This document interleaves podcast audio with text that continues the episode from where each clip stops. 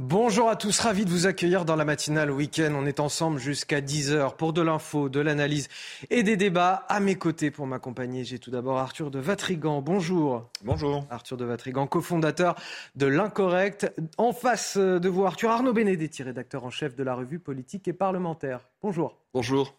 Et on va commencer tout d'abord avant les titres de votre journal de 7h avec la météo signée Claire Delorme. Droit dans vos bottes devant la météo avec Bexley. Bexley, bon chic, bon sens. Bonjour à tous. Alors, ce sera un temps perturbé aujourd'hui. Nous avons la perturbation qui est arrivée dans le courant de la nuit par la pointe bretonne. Elle va concerner en matinée, eh bien, tout simplement les Hauts-de-France en descendant vers la Nouvelle-Aquitaine, donc à son passage des plus faibles, un petit peu neige au niveau des Pyrénées, mais également de l'instabilité en direction de la Bourgogne-Franche-Comté, avec aussi euh, au niveau de l'Alsace et de la Lorraine, eh bien, de la neige, mais à partir de 900 mètres. Entre les deux, ça restera très nuageux avec en prime quelques brumes et brouillards locaux. Le soleil, quant à lui, reste de mise toute la journée en direction de la Méditerranée Méditerranée, mais au prix du Mistral et la Tramontane. Vous remarquerez que ça sera également bien perturbé au niveau de la Corse avec des averses orageuses. Dans l'après-midi, les averses concernant la Corse auront tendance à se rarifier et la perturbation, quant à elle, va s'étirer là une fois de plus vers l'Alsace-Lorraine en direction cette fois-ci des Pyrénées.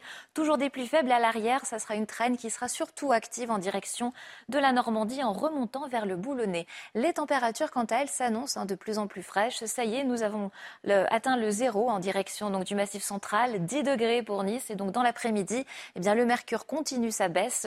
Nous aurons 11 degrés à Paris, 14 à 15 degrés sur l'ensemble de l'arc atlantique, 7 degrés la minimale encore en direction du Massif central et jusqu'à 18 degrés près de la Méditerranée. Droit dans vos bottes devant la météo avec Bexley. Bexley, bon chic, bon sens. Il est pile 7h. Bon réveil à tous dans la matinale week-end. Tout de suite, les titres de votre journal de 7h avec cette émotion immense dans le Lot-et-Garonne. Après le meurtre de Vanessa, une ado de seulement 14 ans. Le suspect, un homme trentenaire, a avoué l'avoir enlevé à la sortie du collège puis tué. Sa garde à vue a été prolongée ce dimanche. Il devrait être présenté à un juge d'instruction. Nous serons sur place avec notre envoyé spécial, Thibault Marcheteau. C'est aujourd'hui la journée internationale des droits de l'enfant et ce constat terrible aujourd'hui en France, la septième puissance mondiale, il y a toujours un quart des enfants qui vivent dans la précarité, plus de 42 000 sont même SDF. Voilà ce que dénonce entre autres un rapport de l'UNICEF que nous vous dévoilons ce matin. Face à l'inflation, vous êtes nombreux à faire attention à vos dépenses. Néanmoins, pour beaucoup d'entre vous, pas question de toucher à la magie de Noël. Vous êtes près des deux tiers à nous dire que vous garderez le même budget pour les cadeaux. Le reportage à la fin de cette édition. Il est toujours en garde à vue. Il devrait être présenté aujourd'hui un juge d'instruction. Un homme de 31 ans qui a avoué l'enlèvement et le meurtre de la jeune Vanessa, 14 ans, à la sortie de son collège à, Tonins, dans le Lot-et-Garonne. Dans la petite commune, évidemment, euh, les habitants sont partagés entre émotion et colère. C'est là qu'on vous retrouve, euh, Thibault Marcheteau. Vous êtes accompagné de, Jules Bédot. L'émotion est très forte aujourd'hui dans, cette petite commune. Effectivement, Anthony, nous sommes arrivés euh, hier dans cette, ville de, de Tonins, une ville forcément entachée par ce drame et je dirais même abasourdie. On se trouve à proximité du collège, du collège Germillac où était scolarisée donc Vanessa un collège où euh, depuis hier on voit euh, s'enchaîner des parents qui viennent qui viennent déposer comme vous le voyez sur ces images de Jules Bedeau des fleurs, des mots, des bougies pour rendre hommage à euh, la petite Vanessa mais également soutenir la famille. Certaines personnes ont accepté de répondre à nos questions pour nous expliquer la raison de ce message qu'ils venaient poster devant le collège de la petite Vanessa. Je vous propose de les écouter. Je suis une parente d'élève, j'ai ma petite fille dans la voiture qui fait la route matin et soir à pied aussi. Et euh, je me dis qu'à le même âge que cette petite fille, ça pourrait plus lui arriver à elle. On s'attend pas à ce genre de choses, on entend parler partout ailleurs, mais on se dit pas chez nous. Je pense que c'est terrible. Pour les parents, pour, les, euh, pour les, la famille, euh, pour, je trouve que c'est inadmissible. Dans notre pays, en 2022, Et vous l'avez dit, Anthony, on en sait un petit peu plus depuis hier sur le profil du suspect. On sait que c'est un Français de 31 ans qui habite à quelques kilomètres du collège. Une personne qui est déjà connue des services de police pour agression sexuelle, mais il était mineur au moment des faits, ce qui explique qu'il n'était pas inscrit au fichier des délinquants sexuels. Et comme vous l'avez rappelé, la personne est entendue encore aujourd'hui par les forces de l'ordre. Merci euh, Thibault Marcheteau, merci également à Jules Bédot qui est derrière euh, la caméra. On vous retrouvera bien évidemment tout au long de cette euh, matinale. Je vous propose d'écouter à présent Annie Gourgue, présidente de l'association La Mouette, association qui est venue soutenir la famille de Vanessa les parents sont effondrés. Ce sont des Espagnols qui sont venus en France, ça fait à peu près un an. Ils connaissent très peu de monde, les enfants eux-mêmes, bien sûr, sont au collège, euh, font partie aussi de clubs de sport, tout ça. Mais les parents sont complètement euh, seuls. Donc ils, avaient besoin qu'on soit là, qu'on leur serve, un verre d'eau, qu'on leur passe un mouchoir, qu'on leur tienne la main. Euh, c'est tout simple. On est on n'est pas euh, euh, avec des, grandes phrases, c'est des petits mots. Voilà donc ce que l'on pouvait dire pour euh, cette affaire. C'est d'ailleurs aujourd'hui la journée internationale des droits de l'enfant. On vous parle de ce cri d'alarme de l'UNICEF sur la situation des enfants dans notre pays. Inégalité scolaire, troubles psychologiques, violence familiale aussi. Il y aurait un quart des enfants qui vivraient dans la précarité, plus de 42 000 qui seraient même sans domicile fixe. C'est ce que pointe du doigt un rapport de cette agence qui sort aujourd'hui. Toutes les explications, les détails avec Quentin Gribel. Problèmes scolaires, mal-être, violence familiale, ce sont des chiffres chocs que publie UNICEF. Tous les cinq jours, un enfant est tué par un de ses parents. Les systèmes de signalement existent mais manquent de moyens. On n'arrive pas à repérer les signaux faibles, les situations s'enquistent. D'après l'organisation, la situation des enfants en France s'est particulièrement dégradée ces dernières années suite aux crises sanitaires, économiques et environnementales. Un quart des mineurs vivraient même dans la précarité. 42 156 enfants sont sans domicile fixe en France. Parmi eux, 1658 seraient à la rue, 29 000 dans des hôtels, les autres en foyer d'hébergement. La France, qui compte 12 millions d'enfants sur les bancs d'école, fait également figure de mauvais élèves en termes d'inégalité scolaire. La ségrégation reste forte. 10% des collèges publics ont plus de 63% d'élèves issus de milieux défavorisés. Pour tenter de régler ces problèmes, UNICEF met différentes propositions sur la table. Parmi elles, la création d'un ministère de l'enfance, la mise en œuvre de politiques plus précises ou encore l'investissement d'1,5 milliard d'euros sur 5 ans. Alors messieurs, quand on lit ce rapport, on se dit que c'est une situation indigne pour un pays qui se veut pourtant la, septième puissance mondiale. Oui, je vais vous donner un autre chiffre également, c'est la mortalité infantile qui augmente alors qu'elle ne sait que de baisser en France. Euh, elle, augmente, on pourrait se dire c'est un phénomène général, et quand on regarde les études, bah non, il n'y a qu'en France que ça augmente. Donc là, vous avez 60 000 en France sans abri. Ça veut pas dire qu'ils sont sans domicile fixe, ça veut pas dire qu'ils vivent dans la rue, c'est-à-dire qu'ils vivent dans des hôtels. Non, il y en a 1658 exactement qui sont dans, dans la rue. Enfin, oui, mais ça veut dire qu'ils changent euh, de, de lieu. Qui sont effectivement dans des foyers ou. Euh, et donc forcément, et pas de structure, pas de repères, pas de tout ça. On sait les dommages que ça crée. Vous, avez, vous ajoutez à ça la mortalité infantile qui augmente. On se dit la France, en effet, n'est plus un pays capable d'assurer de garantir la sécurité, de garantir euh, un cadre pour qu'un enfant grandisse et donc que ces générations, ces futurs Français grandissent. Et quand on sait plus s'occuper de ses enfants, c'est que son pays, non seulement va pas mal, mais son pays est euh, au bord du gouffre. C'est un problème fondamental et malheureusement, l'enfant n'est jamais concerné par les politiques. Si on regarde bien, c'est jamais des sujets. L'enfance n'est jamais un sujet de campagne. L'enfance n'est pas. qu'on regarde les budgets alloués, c'est pas ce qui arrive en premier. Euh, donc, bon, et évidemment, on l'a rappelé dans le reportage, la crise sanitaire, je pense que la génération de CP qui a vécu le confinement et les masques est une génération qui va être qui a été un peu amochée d'un point de vue de, des apprentissages et savoirs fondamentaux. Et ça, c'est quelque chose dont on ne parle pas non plus. Donc, il va falloir se poser beaucoup de questions, des questions qui fâchent. Il va falloir regarder les réalités en face, quand même les réalités seraient violentes et faire un vrai état des lieux parce que quand on ne sait pas de s'occuper de ses enfants, c'est que la société va très mal. Yael Braun-Pivet, la, présidente de l'Assemblée nationale, dit euh, aujourd'hui dans le JDD, le journal du dimanche, il faudrait un, un MeToo de l'enfance. Oui, enfin bon, ce sont pas des formules. Hein, sont pas des euh, formules. Il faut arrêter avec les formules de marketing. C'est pas avec des formules de marketing qu'on règle des problèmes de fond. La réalité, c'est que qu'est-ce que nous disent ces chiffres? D'abord, ils infirment l'idée selon laquelle le pays irait bien. Vous savez, on condamne très souvent les déclinistes. On dit les déclinistes ont tort, regardez ce qui se passe ailleurs. La France est un pays euh, où finalement, je veux dire, il fait bon vivre, etc., etc. Clairement, les chiffres là, euh, d'une certaine manière, viennent malheureusement sonner comme une réalité brutale qui montre surtout que dans un pays qui a fait de la République l'instrument, j'allais dire, de la production de l'égalité, ça fonctionne plus Ça fonctionne en tout cas mal, en l'occurrence. Donc c'est un échec. C'est un échec pour les politiques publiques qui ont été menées depuis des décennies dans ce pays. C'est un échec pour la classe politique. Et c'est surtout un échec pour tous ceux qui nous disent, depuis encore une fois des années et des années, que tout va bien dans ce pays. Ensuite, il faudrait, il faudrait comprendre pourquoi on en est arrivé là. C'est ça la vraie question. Comment on en est arrivé là? Ce que disait Arthur est quand même particulièrement révélateur. C'est-à-dire qu'un pays où la mortalité infantile, comparativement à d'autres pays, est en train euh, de redémarrer. C'est un signal d'alarme qui est un signal d'alarme extrêmement inquiétant et qui devrait en l'occurrence en effet euh, saisir l'ensemble de la classe dirigeante de ce pays. Donc moi je trouve que si vous voulez euh, ce sont des chiffres particulièrement inquiétants qui traduisent aussi, de toute façon, ce que l'on sait depuis un certain nombre d'années et qu'un certain nombre d'études ont déjà montré, c'est qu'il y a une paupérisation euh, à la fois des classes moyennes et des classes euh, populaires, ce qui explique notamment un certain nombre de mouvements sociaux que l'on a connus ces dernières années, notamment le mouvement des Gilets jaunes. il ne s'agit pas de tout confondre, en l'occurrence, parce qu'il faudrait avoir un peu quels sont le type de population, par exemple, parmi ces jeunes, ces enfants, pardon, qui sont touchés. C'est ça qui serait intéressant de savoir, en l'occurrence posons les questions. Euh, s'agit-il de populations qui sont finalement des populations issues de l'immigration ou qui viennent de rentrer en France? Ça aussi, c'est un vrai, sujet. En tout cas, on voit bien que on, se trouve dans une situation qui est une situation dans laquelle un pays comme la France ne devrait pas se retrouver, d'autant plus qu'on est un des pays, ça c'est vrai, où vous avez le plus grand nombre d'amortisseurs sociaux qui devraient nous faire éviter, encore une fois, des chiffres aussi euh, dramatiques.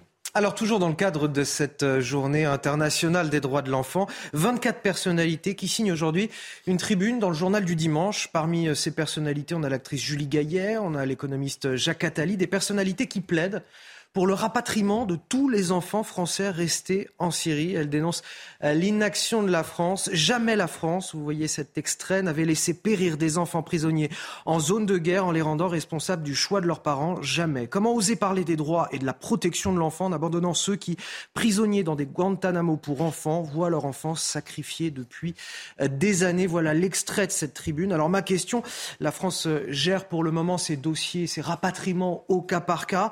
Est-ce qu'elle rapatrier sans distinction tous les enfants qui sont en Syrie. Aujourd'hui, il en reste à peu près 150. C'est un sujet très complexe parce que c'est un sujet qui est à la fois euh, qui est un sujet réel. On, sait le, prix de l'endoctrinement et les risques qu'on court. Et en même temps, c'est un sujet moral parce qu'à partir du moment où on considère qu'on ne peut pas sauver un enfant, c'est qu'il faut très s'inquiéter de, du devenir de notre civilisation. Et euh, donc, d'un point de vue moral, moi je dirais qu'il faut essayer de sauver tous les enfants, parce qu'en plus ce sont des enfants qui ne sont pas responsables. Ce sont eux qui, euh, sont des victimes, ils sont partis avec leurs parents. Mais malheureusement, il y a cette réalité de, euh, on connaît euh, les enfants de soldats, on sait ce qui s'est passé, on sait comment ça fonctionne, on, sait l'endoctrinement qui peut se passer dans ces camps, et malheureusement en France, on, sait qu'on c'est un sujet qu'on ne sait pas gérer on n'arrive pas à gérer les, sujets dits dangereux, les, citoyens dits dangereux. On ne sait pas réintégrer des enfants. Euh, la preuve, c'est quand on, quand on parle de, de, 40, 000 ou 60 000 enfants qui sont, euh, qui, sont sans domicile fixe, quand on voit les décrochages scolaires, quand on voit euh, cette paupérisation partout qui explose, on se dit on n'arrive pas à gérer ça. Donc comment on va pouvoir matériellement, comment on va pouvoir intellectuellement pouvoir créer quelque chose pour accueillir. Et le constat qu'on fait aujourd'hui, c'est qu'on n'est pas en capacité de le faire. Mais en même temps, si on commence à, accepter ça, je pense qu'on est foutu. C'est-à-dire accepter de ne pas les rapatrier. Et Arnaud Benedetti, il faut euh, cesser cette politique du cas par cas pour, euh, pour les familles, leurs enfants surtout, les enfants? Bah, Les enfants, oui, ça me paraît évident. Je veux dire, vous ne pouvez pas moralement dire que les enfants sont responsables. Ils sont malheureusement les victimes de, des choix et des orientations politiques et euh, euh, profondément, j'allais dire, anti-républicaines et, et anti-françaises de leurs parents. mais eux ne sont pas responsables. Donc le rapatriement, me semble-t-il, est en effet quelque chose qui euh, s'impose pour ce qui concerne. ensuite, ça a été très bien dit, c'est-à-dire qu'en effet, il y a un certain nombre de problèmes. Euh, ce sont des enfants qui ont été socialisés dans un climat d'extrême violence, de haine absolue. Ça veut dire qu'il faut un accompagnement psychologiquement fortement pour certains, je pense, notamment les adolescents, profondément marqués parce qu'on leur a fait faire et parce qu'ils ont pu voir et, vivre. Donc ça nécessite en effet un accompagnement. Mais cela aussi, encore une fois, si la France n'est pas capable de mettre en place un certain nombre de dispositifs pour ces enfants, euh, c'est encore une fois la traduction euh, d'un signe à la fois d'impuissance, mais aussi malheureusement de déclassement. Aujourd'hui encore, plus de 150 enfants français, je vous le disais tout à l'heure, et c'est encore un extrait de cette tribune, dépérissent en Syrie dans des camps euh, insalubres, en zone de guerre, derrière des barbelés. Certains en sont morts, nous dit cette tribune. D'autres attendent que la France, leur pays, les rapatrie, euh, et enfin, et que les mots du président de la République se fassent action. Enfin, moi, je voudrais quand même dire sur la tribune, en l'occurrence, ce que disent euh, je ne suis pas sûr que, par exemple, pendant la guerre d'Algérie, euh, les, enfants, les enfants de Harki aient été euh, prioritairement euh, hmm. rapatriés. Hein. donc, je voudrais aussi rappeler qu'il faut se méfier des, des, j'allais dire, des références historiques que, que, font, que, que font, par exemple, les, les, signataires de cette, de cette tribune. Donc, là aussi, je crois que. Mais la France n'a pas manqué à son devoir à un moment donné dans ce dossier? Ah si, enfin, elle a manqué à son devoir. Manifestement, elle ne sait pas comment prendre le problème. Imaginez, c'est 150 c'est rien, 150. 150, 150 enfants, c'est rien. Et on ne sait pas faire. Et par contre, ce qu'on sait faire, c'est accueillir. Euh, là, on peut accueillir tout ce qu'on veut, euh, toutes les personnes qui arrivent. Euh, d'ailleurs, on sait tellement bien faire que quand on a des soi-disant mineurs qui débarquent, la moitié s'en va et on n'est même pas au courant. Donc, vous, non, mais vous imaginez un peu le niveau dans lequel on est. C'est-à-dire qu'on ne sait pas éduquer, on ne sait pas sauver, on ne sait pas surveiller, on ne sait pas, j'ai dire, rééduquer dans le bon sens, parce que le problème, c'est que la rééducation maintenant est un sens, est un mot péjoratif. C'est, le gouffre est immense en fait. On va parler de la question justement des, migrations à travers les, centres de, rétention administratifs, notamment à, Mérignac, euh, près de, près de Bordeaux. Mais tout d'abord, le rappel de l'actualité, c'est avec vous, euh, Sandra Tchombo, aujourd'hui. Bonjour. Bonjour Anthony, bonjour à tous. À la une de l'actualité, il faut que je pense à l'équipe. Karim Benzema s'est exprimé après l'annonce de son forfait pour le mondial. L'attaquant français souffre d'une lésion à la cuisse gauche. Il sera indisponible trois semaines. Didier Deschamps jusqu'à demain, veille de match contre l'Australie pour remplacer le Ballon d'Or 2022. Manifestation contre les violences sexistes et sexuelles. Cinq ans après l'émergence du mouvement MeToo, des milliers de personnes se sont rassemblées hier en France. Elles dénoncent les dysfonctionnements de la justice et réclament une loi cadre contre l'impunité des agresseurs. Donald Trump de retour sur Twitter. Son compte a été réhabilité hier par Elon Musk, le nouveau patron. L'ex-président américain avait été banni du réseau social après l'assaut du Capitole en janvier 2021. Il a salué la nouvelle avant de souligner avoir son propre réseau maintenant, Truth Social. Je vous le disais à l'instant, dans la lutte contre l'immigration clandestine, un dispositif est souvent pointé du doigt comme insuffisant, c'est celui des, CRA, les centres de rétention administrative. Seulement voilà, même si l'on s'accorde tous à dire qu'il en faudrait davantage, personne ne veut d'un tel centre près de chez lui. C'est le cas à Bordeaux, où les habitants du quartier de Pessac ont obtenu gain de cause après des semaines de lutte. Euh, le centre sera finalement bien créé, mais de l'autre côté de la rocade, sur une friche industrielle à Mérignac. Le reportage est signé Jérôme Rampenou. C'est sur ce terrain appartenant à l'État que le nouveau centre de rétention administrative de Bordeaux devait voir le jour. Trop proche des habitations, les collectifs se sont mobilisés pour empêcher sa construction. L'implantation d'un centre de rétention administrative est toujours compliquée, mais il est vrai que le choix de le faire au milieu des habitants, c'est quelque chose que nous, nous trouvons complètement absurde. le CRA, c'est un lieu de privation de liberté. Ce n'est pas un bâtiment comme un autre. Donc il y a évidemment des nuisances générées par euh, toute la, population, euh, les fonctionnaires de police, l'annexe du tribunal judiciaire. Donc il y a énormément de nuisances. Et puis après, les CRA, malheureusement, hein, il y a aussi euh, des incendies qui sont provoqués. En Nouvelle-Aquitaine, il n'y a que 70 places sur les deux centres existants, un à Hendaye, un autre à Bordeaux. Ce nouveau projet permettra d'accueillir 140 personnes et son emplacement a finalement été relocalisé sur la commune de Mérignac, dans une friche industrielle. On a besoin de places à l'intérieur de ces centres de rétention administrative parce que nous devons passer, placer des, personnes euh, étrangères qui n'ont rien à faire euh, dans notre pays. C'est, la grande majorité, c'est souvent des sortants de, de prison qui doivent après rentrer dans leur pays. Un grand plan de construction est prévu à l'horizon 2027 avec 3000 places supplémentaires d'accueil dans des centres de rétention partout en France. Il va bien falloir y arriver à ces 3000 places euh, de rétention partout en France d'ici 2027. On n'en est qu'à 1762 actuellement répartis dans, dans 25 centres de rétention euh, administratifs. Euh, comment on va faire pour faire tout cela en harmonie avec les, les, riverains? Il va falloir veiller partout à ce que ces centres ne soient pas trop proches d'habitations, de quartiers résidentiels? Ouais, Vraisemblablement. En tout cas, le reportage illustre parfaitement, je veux dire, les, les, contradictions. C'est-à-dire qu'en effet, on, on a besoin de centres je ne pense pas que 3000 places d'ailleurs soient suffisantes au regard de la Ça, c'était ma, question suivante, effectivement. 3000 places au regard du nombre de QTF, ça va être compliqué. On est, en train de, on est, on est largement sous-dimensionné.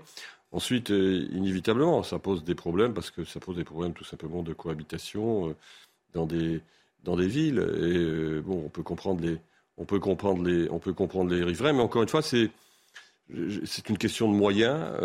c'est une question, bien évidemment, ensuite de j'allais dire, de concertation sur le terrain avec les municipalités euh, également, qui euh, très souvent d'ailleurs découvrent parfois les, projets de l'État euh, avant, j'allais dire, au, au débeauté. je crois qu'il y a eu un cas encore récemment, je ne sais plus où, mais voilà, donc ça nécessite concertation et moyens. On a souvent euh, aujourd'hui dans ces, centres de rétention administratif euh, des étrangers délinquants. C'est ce, que, ce qui est dit dans ce reportage. Euh, or, Gérald Darmanin a dit vouloir cette semaine durcir l'application des OQTF, des obligations de quitter le territoire français, durcir leur application notamment à l'égard de, de, tous les étrangers clandestins, plus seulement les étrangers délinquants. Et ça va faire beaucoup quand on sait qu'on a 120 000 OQTF qui sont prononcés environ chaque année en France. 3000 places, ce sera largement insuffisant on finalement. Manque de places et de toute façon, Gérald Darmanin, dès qu'il parle, l'inverse secret. Euh, rappelez-vous ce qu'il a dit sur le Sean Viking, jamais ils partiront, on saura. Au bout de trois jours, la moitié s'était envolée, on ne sait pas où ils sont. Euh, donc il peut parler, il peut parler, on commence à comprendre rapidement comment ça fonctionne. Et donc il y a deux choses. Un, euh, le budget alloué n'est pas prévu en budget 2003, 2023, pardon. Euh, ni sur l'estimation, ni sur la réalité des chiffres. Ensuite, euh, on les comprend, c'est comme les prisons, personne ne va avoir une prison à côté de chez soi. Et on ne peut pas de centre de rétention à côté de chez soi non plus. Sauf que la prison, c'est un peu compliqué d'anticiper le profil de délinquant ou le parcours de délinquance. Autant euh, les centres de rétention, a priori, serait plus facile d'empêcher des immigrants, des immigrés clandestins de venir. Sauf qu'en fait, non, on se rend compte qu'on on ne fait rien pour. Donc le problème n'est pas comment on va créer des centres de rétention, c'est comment on empêche les clandestins de venir. Et si vous regardez, en fait, tout le discours est assez intéressant. Depuis une quinzaine d'années, on est passé de euh, l'immigration heureuse à non, c'est faux, il n'y en a pas tant que ça, à aujourd'hui, oui, mais en fait, c'est impossible à gérer. Voilà. la réalité est là, c'est que on en est à dire, on ne sait pas faire, on ne peut pas faire, mais en même temps, on les accueille. Mmh. Mais en même temps, on va les accueillir. Donc non, le, euh, on sait que ça va être compliqué, mais déjà commence. Je veux dire, si on veut donner des, si la politique veut donner des vrais signes c'est en amont. sérieux, bah, commençons par déjà pas accueillir un bateau de passeurs clandestins. Vous, êtes d'accord, c'est en, amont qu'il faut prendre non, mais je suis assez d'accord sur l'évolution du discours, c'est-à-dire qu'on est passé euh, un discours qui était complètement irénique à un discours qui a nié le problème, et aujourd'hui, finalement, on vous dit, ben, on est euh, in fine euh, impuissant. C'est-à-dire qu'à force de ne pas vouloir voir le problème depuis un certain nombre d'années, malgré quand même hein, de nombreuses alertes qui ont été lancées euh, par de multiples observateurs du dossier, on se retrouve dans une situation où l'État finalement fait la démonstration et l'aveu de son impuissance. Et c'est vrai qu'aujourd'hui, la situation du ministre de l'Intérieur est de plus en plus, à mon sens, intenable, parce que toute expression publique aujourd'hui du ministre de l'Intérieur sur ce type de sujet est contredite quasiment 24 heures après euh, dans les faits, ce qui pose un problème aussi en termes de. On aura l'occasion, euh, on aura l'occasion d'en reparler dans le journal de, 7h30. Autre sujet à présent face à l'inflation.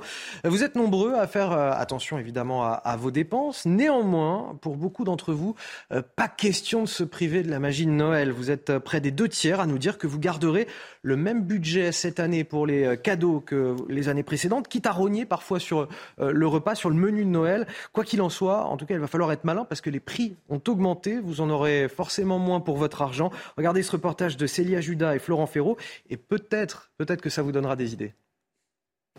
À un peu plus d'un mois des fêtes de fin d'année, plus de la moitié des Français ne pensent pas modifier leur budget accordé aux achats de Noël, et ce, malgré la hausse des prix. Non, le budget reste le même. Peut-être un peu moins sur la nourriture, effectivement. Et les cadeaux et tout, ça, je diminuerai pas. Non, pas spécialement. Je, regarderai plus euh, ce qu'il faut que je fasse plutôt que le, prix. C'est quand même une seule fois dans l'année, donc euh, je pense que Noël, on va le le conserver tel quel. D'après une récente étude, ce sont 64% des Français qui ne changeront pas leurs habitudes de consommation en cette fin d'année. 25% des ménages comptent cependant réduire leurs achats de Noël. Enfin, 11% pensent au contraire augmenter leurs dépenses pour les fêtes. Mais pour préserver la magie de Noël face à l'inflation, il va falloir mettre un peu plus la main au portefeuille cette année. Alors tous ont leurs petites astuces. J'attends un peu les promos, genre la Black Friday. Euh, ça tombe à un point pour le Père Noël. Je vais quand même essayer de, de, regarder, oui, pas de jeter en l'air, quoi. Autrefois, on faisait des cadeaux à tout le monde. Et maintenant, on sélectionne une personne à qui on fait un cadeau, mais un très beau cadeau. Enfin, pour 57% des Français, le plus important à Noël reste d'être entouré de leurs proches et de partager un moment convivial, loin des préoccupations budgétaires c'est vrai qu'être entouré de ses proches, c'est peut-être quand même le plus euh, important dans, ces cas-là. Vous allez rester avec moi, Arthur de Vatrigan et Arnaud Benedetti. On revient dans un instant. On vous parlera de notre rencontre avec euh, Mohamed. Il se prétend mineur isolé et vient du Maroc. Il campe aujourd'hui sous un pont à Ivry, aux portes de Paris. Autour de lui, 400 euh, autres jeunes ont aussi été amenés là par des associations d'aide aux migrants. Écoutez un extrait de cet entretien. Vous l'écouterez dans son intégralité juste après la pause. Avant, je rêvais la réalité, c'est autre chose. La réalité, c'est pas, pas, pas l'image qui nous donne, c'est pas l'image. De retour dans la matinale week-end, il est quasiment 7h30. On est ravis de vous accueillir. Je suis toujours avec mes experts sur ce plateau, Arnaud Benedetti et Arthur de Vatrigan, pour euh, décrypter l'actualité. Je vous dévoile tout de suite les titres de votre journal. Avec à la une ce témoignage, notre rencontre avec euh, Mohamed. Il se prétend mineur isolé, vient du Maroc. Il campe aujourd'hui sous un pont à Ivry, aux portes de Paris. Autour de lui, il y a 400 autres jeunes qui ont aussi été amenés là par des associations d'aide aux migrants. Pour la plupart d'entre eux, la justice n'a pas reconnu leur minorité. Un enjeu pour eux puisque les droits attachés aux mineurs isolés leur permettent de rester sur le territoire français. Face à la crise énergétique, le gouvernement a-t-il pris les bonnes décisions? Bouclier tarifaire, remise à la pompe, l'Institut des politiques publiques a publié son rapport. On vous en dévoile les conclusions et on en discute sur ce plateau. Et puis enfin le mondial de football avec ce coup de massue pour les Bleus à deux jours du premier match contre l'Australie. Karim Benzema terrassé par une nouvelle blessure. Le ballon d'or déclare forfait. Nous serons à Doha, au Qatar, à la fin de ce journal. Et donc à Ivry, aux portes de Paris, 400 jeunes qui se présentent comme mineurs isolés vivent sous un pont entre une piste cyclable et des voitures. Ils ont été amenés là, nous disent-ils, par des associations d'aide aux migrants, des jeunes majoritairement originaires d'Afrique de l'Ouest et d'Afghanistan que la justice n'a pas reconnus comme mineurs, qui font appel et qui, en attendant euh, une nouvelle décision pour pouvoir bénéficier de l'aide sociale à l'enfance, vivent là. Parmi ces jeunes, nous avons rencontré Mohamed. Il est arrivé en France fin août. Il dit avoir 17 ans. Son témoignage est recueilli par Régine Delfour et Sarah Varnier avec le récit de Célia Judas. Il y a un carton et une couette. Mohamed dit avoir 17 ans. Depuis trois mois, il vit dans cette tente sous un pont d'Ivry-sur-Seine. Une vie loin de celle qu'il avait imaginée à son arrivée en France. Avant, euh, je rêvais. La réalité, c'est autre chose. La réalité, c'est pas, pas, pas l'image qui nous donne, c'est pas l'image qui nous donne avant. Nous, on voit la France, c'est comme un pays qui est, qui est développé déjà. Si tu es dans l'Europe, alors tu peux y avoir un, bon avenir. Mais si tu regardes les gens ici qui souffrent, bah, tu ne diras jamais que c'est la France. Mohamed a quitté le Maroc avec l'espoir de trouver un travail ici en France et de pouvoir aider sa famille. J'aimerais bien euh, continuer mes études, euh, avoir un diplôme dans l'électricité, car moi j'aime bien le domaine de l'électricité, pour euh, même aider les parents là-bas au pays. Malgré leur rêve de vie meilleure ici en France, ces jeunes n'ont pas été reconnus comme mineurs non accompagnés, comme dans la grande majorité des cas. Dès que euh, j'étais refusé, moi et un groupe euh, euh, de, jeunes, il y avait une association qui nous attendait. Il y a une association qui est nommée Utopia. Il, y a des bénévoles qui, qui, sont toujours là-bas devant la porte. Ils attendent que les gens qui sont refusés pour qu'ils les amènent ici. Après un recours auprès d'un juge pour enfants, ils attendent maintenant une décision de justice qui leur permettrait d'être pris en charge par l'aide sociale à l'enfance. Comme Mohamed, ils sont près de 400 mineurs isolés, majoritairement venus d'Afrique de l'Ouest et d'Afghanistan, à vivre dans ce campement de fortune. Voilà, ce sont donc des jeunes, on ne sait pas vraiment s'ils sont euh, mineurs ou pas. En tout cas, on attend une seconde décision de justice euh, concernant beaucoup d'entre eux. Mais en tout cas, ils sont aidés euh, par ces associations qui leur donnent toutes les pistes de recours possibles finalement. Et on sait que l'enjeu pour eux, parce qu'on le voit très bien dans la situation de Mohamed, il a 17 ans, il vient du Maroc. Clairement, s'il n'est pas, enfin, il dit avoir 17 ans, s'il n'est pas reconnu comme mineur, logiquement, il n'aurait rien à faire sur le territoire français puisqu'il ne s'agirait pas d'un réfugié politique, par exemple. Oui, mais ce qui est aussi l'autre discours qui est assez révélateur, c'est ce qu'il dit sur le rêve qu'on lui a donné, qu'on lui a raconté, hmm. et notamment de ces associations. Et là, on se rend compte qu'il y a des associations qui les amènent, et ils se retrouvent comme dans sous des tentes dans la rue, donc c'est-à-dire euh, c'est un rêve de misère finalement qui aboutit. Et moi, la question que je pose quand je vois que le projet de loi de finances de 2023 sur le, l'immigration, il y a 700, plus de 700 millions d'euros qui vont être consacrés à financer ces associations-là. Quelle est la différence entre un passeur qui prend de l'argent à, un migrant en lui faisant miroiter quelque chose qu'il n'aura pas pour l'emmener quelque part, et une association qui vit de dons ou qui vit de subventions publiques pour offrir un même rêve qui n'existe pas? Vous, vous nous dites aujourd'hui ONG, passeur, même combat. Et je vois la différence. Le passeur, il fait ça pour l'argent, sachant qu'un adulte, ça coûte à peu près 5 000 euros. Un passeur, c'est le double, presque, parce qu'un mineur a plus, une protection beaucoup plus importante et surtout depuis la loi de 2018, euh, le groupement familial est prévu pour les, frères et sœurs des mineurs non accompagnés. Donc forcément, ça se vend plus. Donc les passeurs ont un business. Mais les, les associations, les ONG, qu'on le veuille ou non, pour, oh, évidemment qu'il y a du bénévolat, évidemment, mais qu'on veuille ou non, il y a de l'argent. Il y a des gens qui sont payés, qui sont salariés pour ça. Il y a des subventions. dire, quand on, dans un projet de loi sur l'immigration, l'État prévoit 700 millions d'euros de subventions euh, pour ces structures-là, vous pouvez pas me faire croire qu'ils font ça uniquement pour le plaisir. Non, c'est un, boulot, c'est un travail. Ils vivent de ça. ce que vous nous dites, c'est que voilà, ces, ces, mineurs isolés finalement font partie de l'économie de ces associations. Malheureusement, oui. Et le problème, c'est qu'ils se retrouvent sous un pont. Mais Elles font quoi les associations Ce qui est dramatique, on voit bien que l'Eldorado euh, ben voilà, c'est retrouver s'effondre. Si vous voulez, les associations leur ont vendu la Californie ou l'Eldorado et ils se retrouvent dans une situation, dans un décor à la Beckett, vous savez, cet auteur euh, avec ses pièces de théâtre, mm. style En attendant Godot, c'est à peu près ça. C'est-à-dire qu'ils se retrouvent dans une situation de clochardisation. C'est quand même extraordinaire. Je veux dire, le résultat euh, qui est obtenu par cette incitation au départ, chez des gens dont on ne sait pas d'ailleurs quel est véritablement l'âge. Mais vous avez cette première déjà, ce, premier sujet, c'est-à-dire qu'en fait, il va falloir quand même se poser un jour la question. Euh, je suis d'accord avec ce qui est dit sur le rôle et le rôle politique des associations dans ce que euh, nous sommes en train de, vivre. Ensuite, le problème quand vous discutez, par exemple, avec des, gens, moi ça m'arrive de discuter avec des, par exemple, des, personnes qui sont à la cour d'appel du, droit d'asile, c'est que l'autre sujet après les associations, c'est, euh, si vous voulez le carcan aujourd'hui euh, normatif et, réglementaire qui est le nôtre, qui euh, finalement euh, nous empêche véritablement d'agir. Parce que bien sûr, on vous dit, la plupart viennent pour des motivations économiques, c'est le cas de ce, jeune homme en l'occurrence, mais vous trouverez toujours des éléments politiques qui finalement empêchent éventuellement leur expulsion lorsqu'il s'agit de les expulser.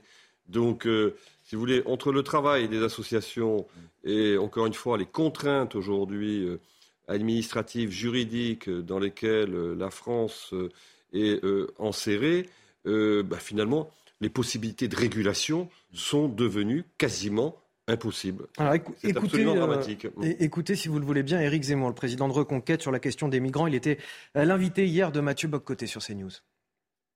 Tant que nous aurons notre système d'aujourd'hui, qui repose sur ce qu'on appelle l'état de droit, et que moi je considère comme un état de droit dévoyé. C'est-à-dire que ce n'est plus seulement la hiérarchie des normes, mais que les juges euh, appliquent une idéologie. Tant qu'on n'aura pas abattu ce système, qu'on n'aura pas remis la démocratie au cœur de ce système, et donc la loi au cœur de ce système, et non pas le juge, on ne pourra rien faire. L'Australie, contrairement à nous, a dit nous, n'accueillerons jamais aucun bateau qui venait d'Indonésie. Euh, qu'est-ce qui s'est passé? Il n'y a plus eu de bateau. Le résultat d'ailleurs, on le dit jamais, mais c'est la politique la plus humaniste qui soit. Parce que si les migrants savent qu'ils ne seront pas accueillis, ils ne prennent plus le bateau. Une réaction, messieurs? Bah, Arnaud a tout à fait raison. En fait, ce qui est effrayant, c'est qu'on voit deux structures, d'un côté les ONG, d'un côté la justice, qui dépossèdent de tout pouvoir le politique qui est élu par le peuple. C'est-à-dire que le, on l'a vu avec ce bateau Swan Viking qui a imposé une politique migratoire au gouvernement, alors qu'ils n'ont qu'une légitimité. Et derrière, dans l'accueil et dans la, vérification des papiers, dans tout le, processus juridique, on se rend compte que par faute de moyens, on n'a pas le temps de, prendre tous les, euh, de, prendre tous les renseignements et de faire euh, toute l'interrogation et tout le, tout, le procès juridique, donc qui sont libérés. Et au contraire aussi, des juges disent au nom de la loi, vous ne devez pas faire ça. Donc, quel est le, en fait, au final, on se demande quel pouvoir a le politique. Éric Zemmour parle de, l'Australie et puis il nous dit finalement plus la politique migratoire est ferme, moins il y a de candidats pour passer les frontières.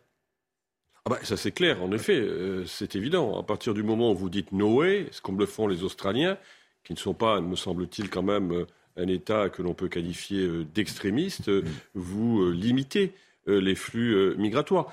Mais là où je suis moins d'accord avec vous, si vous voulez, quand vous dites le politique, mais le politique il s'est dessaisi lui-même. Hein il a décidé de se dessaisir d'une certaine manière depuis un certain nombre, un, certain nombre, un certain nombre d'années.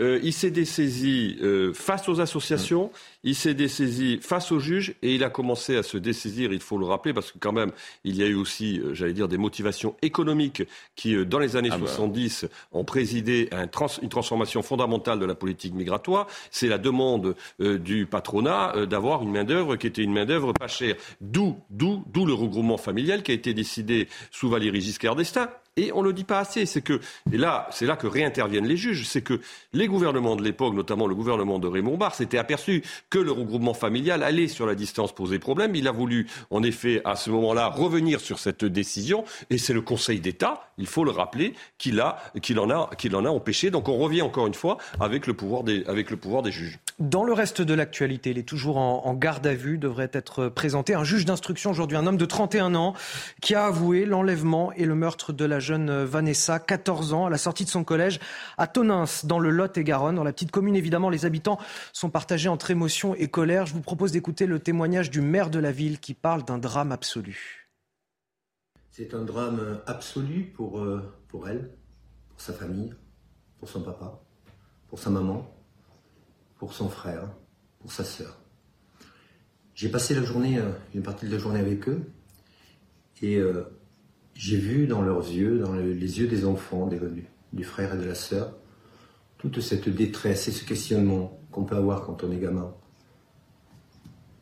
Et euh, ce sont des moments particulièrement durs et horribles. On essaiera et on fera le maximum dans l'avenir pour être là, pour, pour euh, bien entendu les soutenir. Des dizaines de milliers de personnes ont, manifesté hier dans toute la France pour dénoncer les, violences faites aux femmes et plus particulièrement les dysfonctionnements de la justice en la matière. C'était le cas notamment à, Paris, entre la place de la République et la place de la Nation. Les manifestants réclament un budget public de 2 milliards d'euros par an, une loi cadre qui instaurerait notamment des brigades et des juridictions spécialisées, une aide financière pour la mise en sûreté des femmes victimes 15 000 places d'hébergement supplémentaires. C'est vrai qu'on a des chiffres toujours inquiétants. Entre 2017 et 2021, le nombre de viols ou tentatives de viols enregistrés a doublé, passant de 16 900 à 34 300.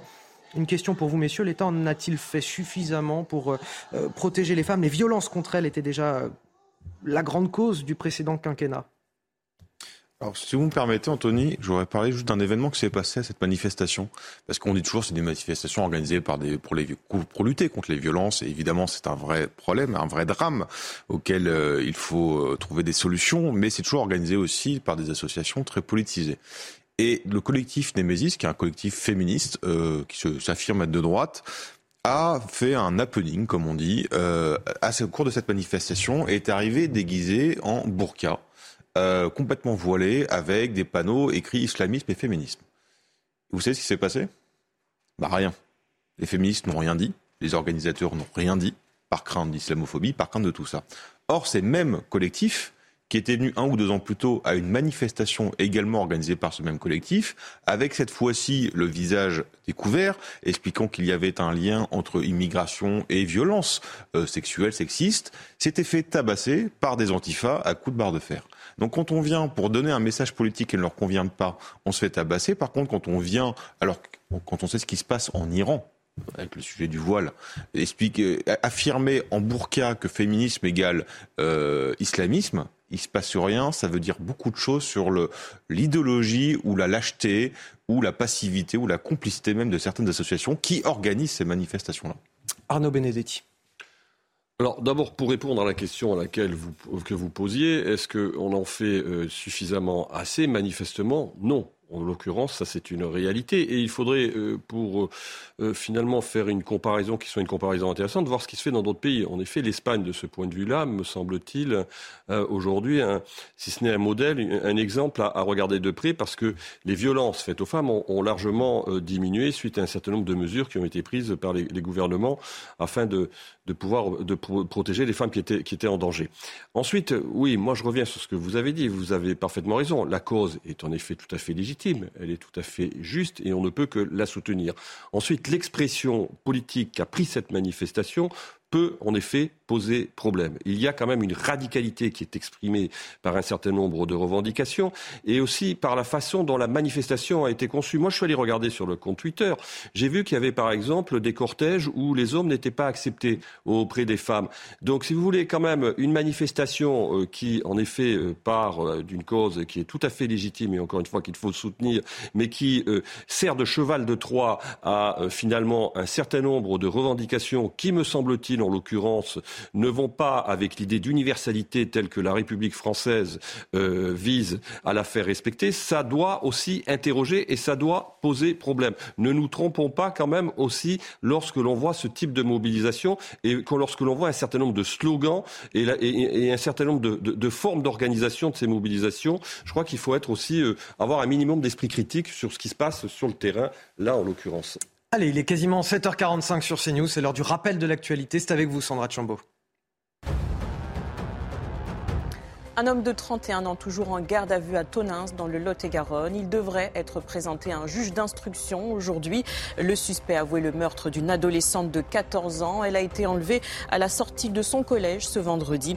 Une autopsie sera pratiquée dans les prochaines heures. L'Union européenne déçue par l'accord à la COP27 sur les émissions. Elle dénonce un manque d'ambition en ligne de mire les principaux émetteurs. Pour le vice-président de la Commission européenne, ces derniers ne fournissent pas assez d'efforts supplémentaires. Un mot de sport avec le coup d'envoi de la Coupe du Monde de football. Quatre ans après son sacre, la France remet son titre en jeu.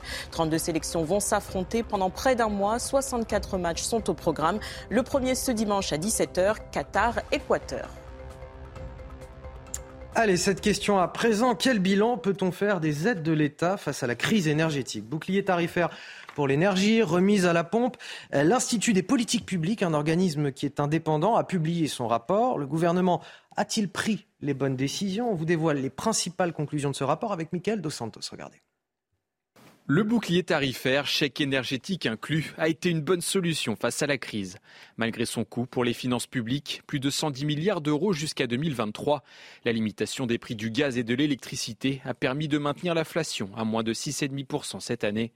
Elle a également généré un surcroît de croissance du PIB de 1,7 points et limité les désagréments à venir.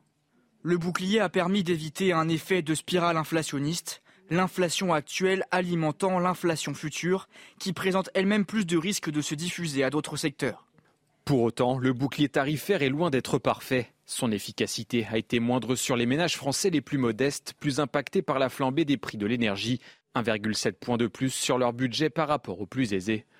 Autre écart constaté, celui entre les citadins et les habitants de zones rurales ou d'aires urbaines de moins de 500 000 habitants plus dépendants du fioul dans les maisons et de la voiture pour se déplacer que les citadins adeptes du chauffage collectif et des transports en commun. On constate de fortes disparités au sein de chaque niveau de revenu en fonction du lieu d'habitation, du mode de transport utilisé et du type de logement. Dernière réflexion de cette étude, indexer les salaires sur l'inflation pénaliserait l'emploi et ne ferait pas baisser les inégalités face à la crise, une mesure préconisée par la gauche. Alors malgré euh, quelques trous dans la raquette, est-ce que le gouvernement a bien géré ses aides aux Français? Euh, Plutôt pas trop mal, mais euh, en fait on va surtout le savoir bientôt parce qu'il y a trois étapes fondamentales qui arrivent. La première, c'est le 5 décembre, le pétrole, le pétrole, russe qui est acheminé par la mer sera frappé d'embargo par l'Europe et c'est un million de barils en ce moment par jour. Deuxième étape, le 5 février prochain, l'Union européenne, va imposer un autre embargo sur les produits distillés, le fuel, euh, le fuel domestique, l'essence, le diesel, tout ça. Et puis la troisième étape qui va arriver, c'est de renflouer le, les, stocks de gaz qu'on a eu du mal à faire. Donc vous voyez, on parlait d'hiver euh, compliqué, c'est ce qui va se passer après Noël, avec ces trois étapes-là successives qui vont arriver. Justement, la, situation euh, géopolitique euh, qui est totalement liée effectivement à cette euh, crise de, l'énergie. On va parler avec vous, Harold Iman, le conflit en Ukraine. Vous nous disiez hier que les États-Unis et plus largement les Occidentaux en coulisses commençaient à faire pression sur le président Zelensky, pression pour négocier avec Moscou. Aujourd'hui, l'Ukraine semble répondre que pour elle, finalement, négocier, c'est capituler. En somme, il n'en est pas question. Alors les Ukrainiens ont un tout petit peu reculé par rapport à hier, mais euh, l'idée euh, reste la même.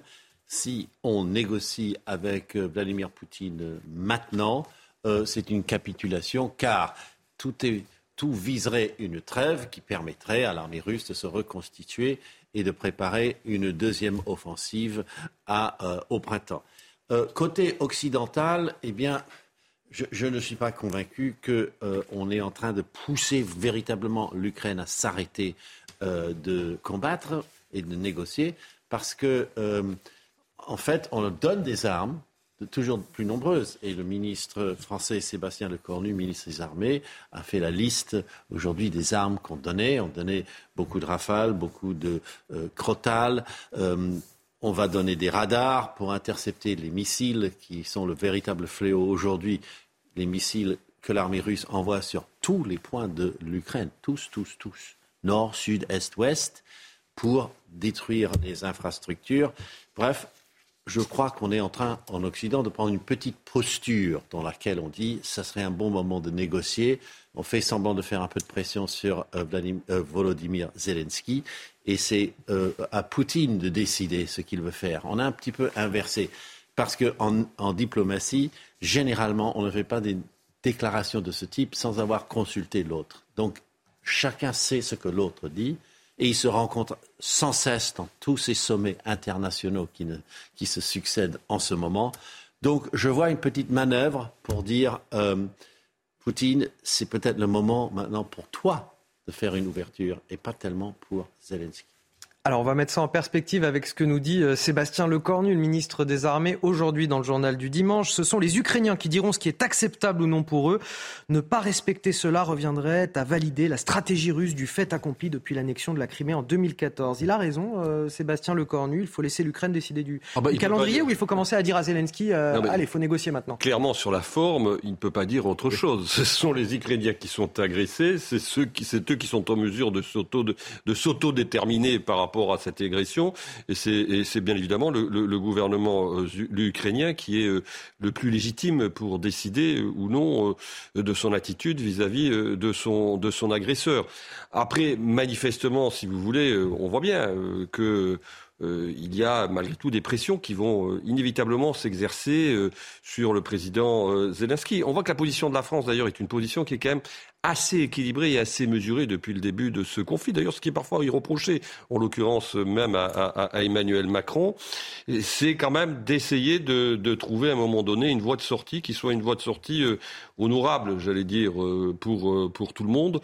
la difficulté, c'est qu'il y a quand même un agresseur. L'agresseur, c'est la Russie de Vatrigan pour finir. Oui, bah évidemment qu'il ne peut pas dire autre chose. Euh, dans les, dans, en off, euh, la réalité, c'est que euh, si l'OTAN, si la France, si l'Allemagne, si l'Europe retire son aide, bah, ça va être compliqué à poursuivre une guerre pour l'Ukraine. Donc, à partir du moment où l'Europe ou l'OTAN et d'autres diront maintenant c'est bon, il faut qu'on arrête et on peut trouver un moyen de négocier, bah, ils auront un moyen de pression pour dire à Zelensky fais-le, sinon on retire. Allez, du sport à présent, on part à Doha pour la Coupe du Monde de football. Regardez CNews Chronique Sport avec Colissimo Facilité, la solution d'affranchissement en ligne dédiée aux professionnels pour simplifier les envois et suivi de colis. Et on retrouve sur place Damien Dubras, envoyé spécial d'Infosport Plus. Bonjour Damien. À deux jours du premier match de l'équipe de France contre l'Australie, cette info de la nuit, terrible, terrible pour les Bleus. Karim Benzema, le ballon d'or 2022, a déclaré forfait. Il s'est blessé à l'entraînement. Et oui, effectivement, la nouvelle est tombée hier à 23h27 par le biais d'un communiqué de la Fédération française de football. Karim Benzema est blessé au quadriceps de la cuisse gauche et c'est donc officiel. Trois semaines d'arrêt normalement avec une telle blessure. Il ne pourra donc pas disputer sa deuxième euh, Coupe du Monde. Karim Benzema qui est euh, lutté contre le temps car il a été beaucoup ennuyé par les blessures euh, cette saison, des soucis au genou, des soucis musculaires et qui qui menait une véritable course contre la montre pour être prêt pour peut-être pas le premier match, mais en tout cas pour pouvoir disputer cette Coupe du Monde. Eh bien hier, ses rêves se sont envolés. Karim Benzema est une victime de plus, une victime de trop de ces cadences infernales où les joueurs ont joué tous les trois jours avant cette Coupe du Monde ici au Qatar. Benzema devait être la star de cette Coupe du Monde, le Ballon d'Or. Et, finalement, il manquera à l'appel, de même que le Sénégalais Sadio Mané, deuxième de ce même classement euh, du Ballon d'Or. Karim Benzema, sachez-le bien d'ailleurs, a déjà quitté le Qatar. Il est euh, parti très tôt ce matin de cet hôtel que vous voyez derrière moi, l'hôtel Al Messila, direction l'aéroport, retour au pays. Et une déception évidemment que l'on imagine immense, car euh, Karim Benzema était très ambitieux dans cette Coupe du Monde. Il allait disputer sa deuxième Coupe du Monde et il espérait la gagner. Et hier soir, sur un terrain dans la banlieue de Doha, ses rêves de gloire se sont envolés. On espère vous revoir pour de meilleures nouvelles. Merci à vous, euh, Damien euh, Dubras, envoyé spécial d'InfoSport Plus à Doha, au Qatar. C'était CNews Chronique Sport avec Colissimo Facilité, la solution d'affranchissement en ligne dédiée aux professionnels pour simplifier les envois et suivi de colis. Alors, on rappelle que tous les matchs de la Coupe du Monde de football sont bien sûr accessibles via la plateforme Mac Canal, MyCanal, pardon. Euh, il est temps pour moi de remercier, ça y est, mes invités de cette première heure, Arthur de Vatrigan, cofondateur du magazine euh, L'Incorrect, et Arnaud Benedetti, rédacteur en chef de la revue politique et parlementaire. Vous restez avec nous sur CNews, l'actualité continue, la matinale week-end, on se retrouve dans quelques minutes. On va parler euh, toujours de cet homme placé en garde à vue qui devrait être présenté aujourd'hui à un juge, un homme de 31 ans qui a avoué l'enlèvement et le meurtre de la jeune Vanessa. tout de suite. Bonjour à tous et c'est un temps perturbé qui s'annonce pour ce dimanche avec la perturbation arrivée dans le courant de la nuit par la pointe bretonne qui ce matin euh, concernera bon nombre de nos régions. Donc dans un premier temps, eh bien, elle se passera donc des Hauts-de-France en direction de la Nouvelle-Aquitaine avec à son passage des plus faibles, beaucoup nuages et surtout de la neige en altitude à partir de 1300 mètres. À l'avant, ça reste très nuageux avec encore quelques brumes et brouillards qui vont s'accrocher par endroits et toujours de l'instabilité, que ce soit en direction de la Corse avec en prime quelques coups de tonnerre près des côtes et là encore des averses éparses vers l'Alsace, la Franche-Comté, en direction des Alpes, avec cette fois-ci une limite plus neige située à 900 mètres d'altitude. Dans l'après-midi, les averses auront quand même tendance à se raréfier en direction de la Corse. Le soleil reste de mise toute la journée en direction de la Méditerranée. Et puis cette perturbation qui aura tendance à s'étirer de la Champagne-Ardenne, encore en direction du sud-ouest, donc toujours des pluies faibles. À l'arrière, déjà un ciel de traîne, mais qui sera beaucoup plus actif en direction de la Normandie, avec de bonnes averses ponctuées là encore de quelques côtes tonnerres et surtout du vent le long des côtes 70 km heure. Les températures, eh bien, elles baissent, elles continuent de baisser. Ça y est, 0 degré en direction du Massif central, 10 degrés en direction de Nice. Et donc, dans l'après-midi, le thermomètre continue sa baisse, mais ça restera quand même stable en direction de l'île de France avec 11 degrés. Nous aurons 9 degrés à Lille, tout comme à Strasbourg, 14 à 16 degrés près de l'arc atlantique et tout de même toujours 18 degrés en direction de la Méditerranée. Droit dans vos bottes devant la météo avec Bexley. Bexley, bon chic, bon sens. Bonjour et bon réveil malgré une météo pas terrible ce matin. Il est euh, un peu plus de 8 heures. J'ai le plaisir d'être avec euh, Guillaume Bigot et Gabriel Cluzel dans un instant. À 8h10, ce sera l'heure de, Face à Bigot en codiffusion sur CNews et sur Europe 1. Mais tout d'abord, les titres de votre matinale. Avec à la une cette émotion euh, immense dans le Lot-et-Garonne après le meurtre de Vanessa, une ado de seulement 14 ans. Le suspect, un homme trentenaire, a avoué l'avoir enlevé à la sortie du collège puis tué. Sa garde à vue a été prolongée ce dimanche. Il devrait être présenté également à un juge d'instruction. Nous serons sur place avec notre envoyé spécial Thibault Marcheteau dans un instant. C'est aujourd'hui la journée internationale des droits de l'enfant. Et ce constat terrible, aujourd'hui, en France, la septième puissance mondiale, il y a toujours un quart des enfants qui vivent dans la précarité. Plus de 42 000 sont même SDF, sans domicile fixe. Voilà ce que dénonce, entre autres, un rapport de l'UNICEF que nous vous dévoilons ce matin. Et puis enfin le mondial de football avec ce coup de massue pour les Bleus à deux jours du premier match contre l'Australie. Karim Benzema terrassé par une nouvelle blessure. Le Ballon d'Or déclare forfait. Nous serons également à, Doha, au Qatar, dans le courant de cette matinale. Mais tout d'abord, cet homme de, 31 ans qui a avoué l'enlèvement et le meurtre de la jeune Vanessa, 14 ans, à la sortie de, son collège à, à Tonins, dans le Lot et Garonne, dans la petite commune. Évidemment, les habitants sont partagés entre émotion et colère. On va rejoindre sur place Thibault Marcheteau. Bonjour Thibault, vous êtes notre envoyé euh, spécial pour CNews. Vous êtes justement dans la rue où la jeune Vanessa a été enlevée. Je voudrais qu'on revienne avec vous sur le cheminement de cette enquête qui a permis de retrouver le suspect. Effectivement, Anthony, on se trouve dans la rue La Maison, une rue très importante dans l'enquête qui est menée par euh, les forces de l'ordre, puisque on va revenir un petit peu sur ce qui a permis d'identifier ce suspect. Vendredi, Vanessa termine les cours dans son collège, euh, dans le collège situé à quelques mètres d'ici, de 4e à midi. À 17h, ses parents ne la voient toujours pas rentrer à la maison.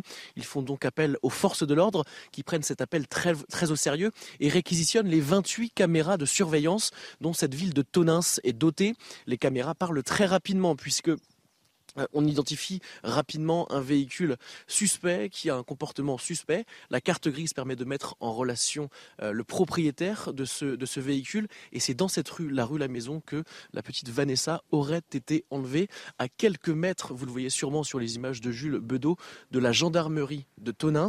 Les enquêteurs donc mettent en relation cette carte grise et le véhicule. Une fois qu'ils euh, rencontrent ce suspect, la version euh, du euh, suspect est assourdissante. Pardon. Je vous propose d'écouter le procureur de la République qui nous détaille cette version. Très rapidement, ce monsieur, âgé de 31 ans, va de lui-même dire aux gendarmes, je sais pourquoi vous êtes là. Et dans ses toutes premières déclarations, il indiquera euh, également assez rapidement aux enquêteurs avoir tué euh, cette jeune fille et il viendra euh, à dire l'endroit où le corps de cette demoiselle se trouve. Et sur place, Thibault, l'émotion est évidemment très forte ce matin. Effectivement, Anthony, nous sommes arrivés hier avec Jules Bedeau et on a pu constater un village endeuillé, une ville pardon endeuillée, abasourdie par euh, ce drame. On était ce matin encore hier et hier d'ailleurs à proximité du collège où était scolarisée euh, Vanessa de nombreuses personnes sont venues apporter des mots, une bougie. Certains ne la connaissaient pas, d'autres étaient des camarades de classe. On a pu évidemment euh, comprendre leur deuil et ils nous témoignaient qu'ils étaient là pour rendre hommage à euh, cette, cette petite Vanessa, mais également soutenir la famille. Ce sont des heures très dures que s'apprête à vivre cette ville de Tonins. Le maire s'est également exprimé sur la page Facebook de la ville, mais également sur le site internet et a affirmé qu'il ne répondrait pas euh, aux journalistes. Tout ça pour respecter évidemment le deuil de cette famille, la famille de la petite Vanessa. Thibault Marcheteau et Jules Bedeau en direct de Tonins dans le Lot-et-Garonne. Merci à, tous les deux. Vous restez avec nous sur CNews dans un instant face à Bigot avec Guillaume Bigot et Gabriel Cluzel qui sont déjà là avec moi sur ce plateau. À tout de suite. Bonjour et bon réveil à tous si vous nous rejoignez sur CNews et sur Europe 1. 8h10, c'est l'heure de Face à Bigot. 45 minutes d'analyse et de débat sur l'actualité euh, forte du jour, avec bien sûr Guillaume Bigot. Bonjour Guillaume. Bonjour Anthony Favali, bonjour à tous. Guillaume Bigot, politologue, face à vous ce matin. Gabrielle Cluzel, directrice de la rédaction de Boulevard Voltaire. Bonjour Gabrielle. On va commencer avec euh, cette journée internationale des droits de l'enfant. On vous parle de ce cri d'alarme de l'UNICEF sur la situation des enfants dans notre pays, en France. Inégalité scolaire, troubles psychologiques, violences familiales. Il y aurait un quart des enfants qui vivraient notamment dans la précarité et plus de 42 000 qui seraient même sans domicile fixe. C'est ce que pointe donc du doigt un rapport de cette agence qui sort aujourd'hui. Toutes les explications avec Quentin Griebel. Problèmes scolaires, mal-être, violences familiales, ce sont des chiffres chocs que publie UNICEF. Tous les cinq jours, un enfant est tué par un de ses parents. Les systèmes de signalement existent mais manquent de moyens. On n'arrive pas à repérer les signaux faibles, les situations s'enquistent. D'après l'organisation, la situation des enfants en France s'est particulièrement dégradée ces dernières années suite aux crises sanitaires, économiques et environnementales. Un quart des mineurs vivraient même dans la précarité. 42 156 enfants sont sans domicile fixe en France. Parmi eux, 1658 seraient à la rue, 29 000 dans des hôtels, les autres en foyer d'hébergement. La France, qui compte 12 millions d'enfants sur les bancs de l'école, fait également figure de mauvais élèves en termes d'inégalité scolaire. La ségrégation reste forte. 10% des collèges publics ont plus de 63% d'élèves issus de milieux défavorisés. Pour tenter de régler ces problèmes, UNICEF met différentes propositions sur la table. Parmi elles, la création d'un ministère de l'enfance, la mise en œuvre de politiques plus précises ou encore l'investissement d'1,5 milliard d'euros sur 5 ans. Guillaume Bigot, une situation euh, indigne d'un pays qui se veut la septième puissance mondiale? En tout cas, quand euh, ça va mal dans un pays, euh, ce sont vraiment les enfants qui ne sont pas mis les plus vulnérables. la dégradation d'une situation euh, de sécurité, d'une situation d'ordre public, mais aussi surtout économique, elle va affecter en priorité les plus modestes. Et parmi les plus modestes, les enfants des plus modestes sont totalement vulnérables. Vous avez vu qu'on a eu une séquence dans le premier mandat d'Emmanuel Macron où les violences dites faites aux femmes étaient le cœur de la politique. Alors sans doute parce qu'il y a la moitié des électeurs qui sont des électrices et qu'on pensait que c'était quelque chose qui allait euh, finalement susciter. Je ne dis pas qu'il n'y a pas un problème sous-jacent. Hein. Bien sûr qu'il y, a des femmes qui meurent sous les coups de leur mari, il y a des femmes qui sont euh, agressées, etc. C'est pas le sujet. Simplement, les femmes ne sont pas des victimes, si vous voulez, euh, par destination. Les enfants, notamment les enfants en bas âge, sont objectivement des victimes parce qu'ils sont trop petits pour se défendre, ils n'ont ils ont pas les moyens ni physiques ni psychologiques de se défendre. Donc, Je ce qui ce chiffre, tous les cinq jours, un enfant est tué par euh, l'un de ses parents. C'est ça. Donc, après, quand vous avez ce, cette dégradation euh, du niveau de vie, des tensions sociales, politiques dans un pays, ce sont les enfants qui vont être euh, euh frappés au sens, euh, au sens figuré comme au sens propre, malheureusement, du terme. Donc, c'est assez poignant. C'est vraiment, c'est vraiment assez horrible. Ce qu'on peut dire aussi, c'est qu'il y a un lien direct avec les phénomènes migratoires. C'est-à-dire que puisque euh, il y a aussi dans votre sujet la question de la, de la chute, du décrochage du niveau euh, euh, qui est implicite. C'est pas le décrochage du niveau, c'est en fait le fait qu'il y a une dite ségrégation à l'école. Alors, Alors 10% des collèges qui concentrent 63% des élèves issus des milieux défavorisés. C'est ça. Ce qui est dangereux, dans notre situation, pour la stabilité politique du pays, c'est que la, notion de défavorisé donc de classe sociale défavorisée, de milieux économiques, socioculturels défavorisés. On sait, bien sûr, les sociologues l'ont montré de façon intuitive, que c'est plus facile, euh, quand on est euh, issu de milieux favorisés, de réussir à l'école, et, et, inversement. Mais là, il y a une superposition entre la notion de défavorisé socialement et la notion d'origine étrangère, avec un phénomène de cumul des handicaps, si vous voulez. C'est-à-dire que non seulement ce sont des foyers modestes et ce sont des foyers où on ne maîtrise pas nécessairement le français. Or, qu'est-ce qu'on voit? Et c'est un sujet qui est encore pas tellement sous les radars, parce qu'on a commencé à un peu ouvrir le poteau rose sur la question du lien entre l'insécurité et l'immigration. Le lien, cette fois-ci, entre la chute du niveau scolaire et l'immigration n'est pas fait. Or, qu'est-ce qui se produit? Il se produit qu'effectivement, il y a une fuite hors du secteur public et qui est, qui est euh, en, en, soi une cause de l'affaissement du niveau. Parce que, je le répète, je l'ai déjà dit, mais ce sont vraiment les enfants d'abord des milieux favorisés qui vont tirer le niveau des enfants des milieux moins favorisés, en moyenne bien sûr. Mais a très très bons élèves de milieux défavorisés ou d'origine immigrée, c'est pas le sujet. Mais en moyenne, c'est ce qui se passe. Et vous avez également les enfants euh, issus des, enfants autochtones, les enfants du pays, qui vont permettre d'assimiler les nouveaux venus. Or là, comme le phénomène migratoire ne cesse de, se, déverser, comme les flux migratoires sont constants, on voit une fuite hors de, de cette école publique. Ce n'est pas la seule cause. Les programmes aussi, la difficulté de recruter des enseignants, tout ça, ce sont des phénomènes qui sont cumulatifs. Mais c'est peut-être de tous les problèmes que le pays a à traiter, le plus grave sur le long terme, si on réfléchit un instant, parce que la, chute du niveau scolaire, on parle de perte de chance à l'hôpital, mais la perte de chance de mobilité sociale, d'une certaine façon, à l'école, c'est quelque chose de très très grave sur le destin individuel et sur le destin collectif du pays. Alors ce rapport de l'UNICEF, euh, Gabrielle Cluzel, directrice de la rédaction de Boulevard Voltaire, ce rapport euh, parle aussi de la santé mentale des enfants qui s'est dégradée avec la crise Covid. Effectivement, euh, les crises successives qu'on a traversées ont impacté les enfants et notamment la crise sanitaire. Un tiers des 6-18 ans souffrent de troubles psychologiques. Un quart d'entre eux se sentent souvent déprimés ou abandonnés. Or, il faut 6 mois à un an et demi, nous dit-on, pour avoir un rendez-vous dans un centre médico-psychologique. Il est un fait que euh, cette crise sanitaire qui a enfermé 67 millions de Français a, eu des incidences psychologiques fortes et a fortiori sur des, des, enfants qui sont en pleine construction, qui ont pris de plein fouet toute cette psychose finalement, qu'ils n'ont pas pu relativiser. Quand on, quand on dit à un enfant de 6 ou 7 ans, vous êtes en guerre, ou vous, il ne faut pas embrasser vos grands-parents parce que si vous, si vous risquez de les tuer, on ne va pas les voir à Noël parce que euh, c'est un péché de les voir à Noël. Euh, il, n'y a aucune forme de distance avec ce genre d'injonction. Ça ne pouvait évidemment que leur taper sur le système à un âge où euh, on a besoin de sauter, courir, jouer, voir les autres se sociabiliser.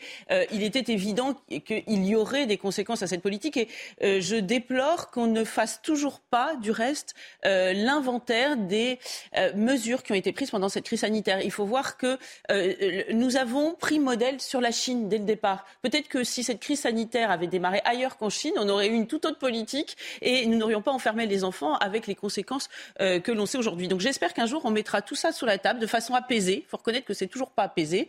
Euh, il y a toujours des anathèmes et, ce sera intéressant parce que évidemment il faut tirer la leçon de tout ça. S'il y a des conséquences graves euh, pour les enfants, il est nécessaire d'en tirer toutes, les leçons pour l'avenir. Mais ce que je trouve intéressant, c'est au-delà de cette question des, des troubles psychologiques des enfants, c'est que nous sommes dans une société où monte euh, l'insécurité.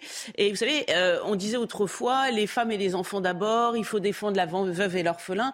C'était pas des injonctions en l'air. En réalité, ce sont les plus faibles. Donc, dans une société où revient la loi du plus fort, où l'État recule, où la justice, la police euh, peine à à, à s'imposer comme violence légitime, et c'est donc une autre violence illégitime qui s'impose.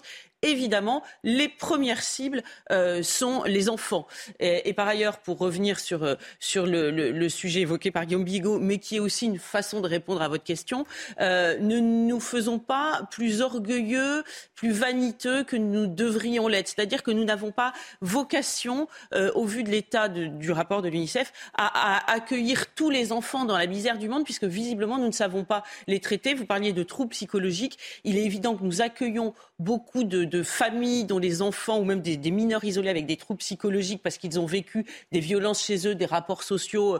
Euh, extrêmement compliqués. Nous, ne sommes pas euh, la, dame patronesse du monde qui va tout résoudre. Je pense que c'est important d'intégrer cette humilité et cette prudence. Guillaume Bigot, un dernier mot euh, sur Yael Braun-Pivet, la présidente de l'Assemblée nationale, qui dit ce matin dans le journal du dimanche, il faudrait un MeToo de l'enfance. Alors est-ce que c'est une formule marketing ou elle a raison pour visibiliser finalement ces problèmes? Je pense que la question, c'est de traiter la réalité. C'est pas de produire des slogans, c'est pas de faire une politique de communication, c'est pas se refaire politiquement la cerise sur le dos des femmes battues, sur le dos des enfants, si possible en montrant d'ailleurs sa, grande servilité à l'égard des grands mouvements euh, disons, euh, politico-marketing lancés depuis les États-Unis d'Amérique, euh, Hollywood, etc. Tout ça, ça fait chic, ça fait bien, c'est apprécié par une certaine presse. Vous avez euh, la une des magazines anglo-saxons parce que vous avez, vous aussi, fait votre petit couplet à l'américaine. C'est, c'est pas ça la politique, sincèrement.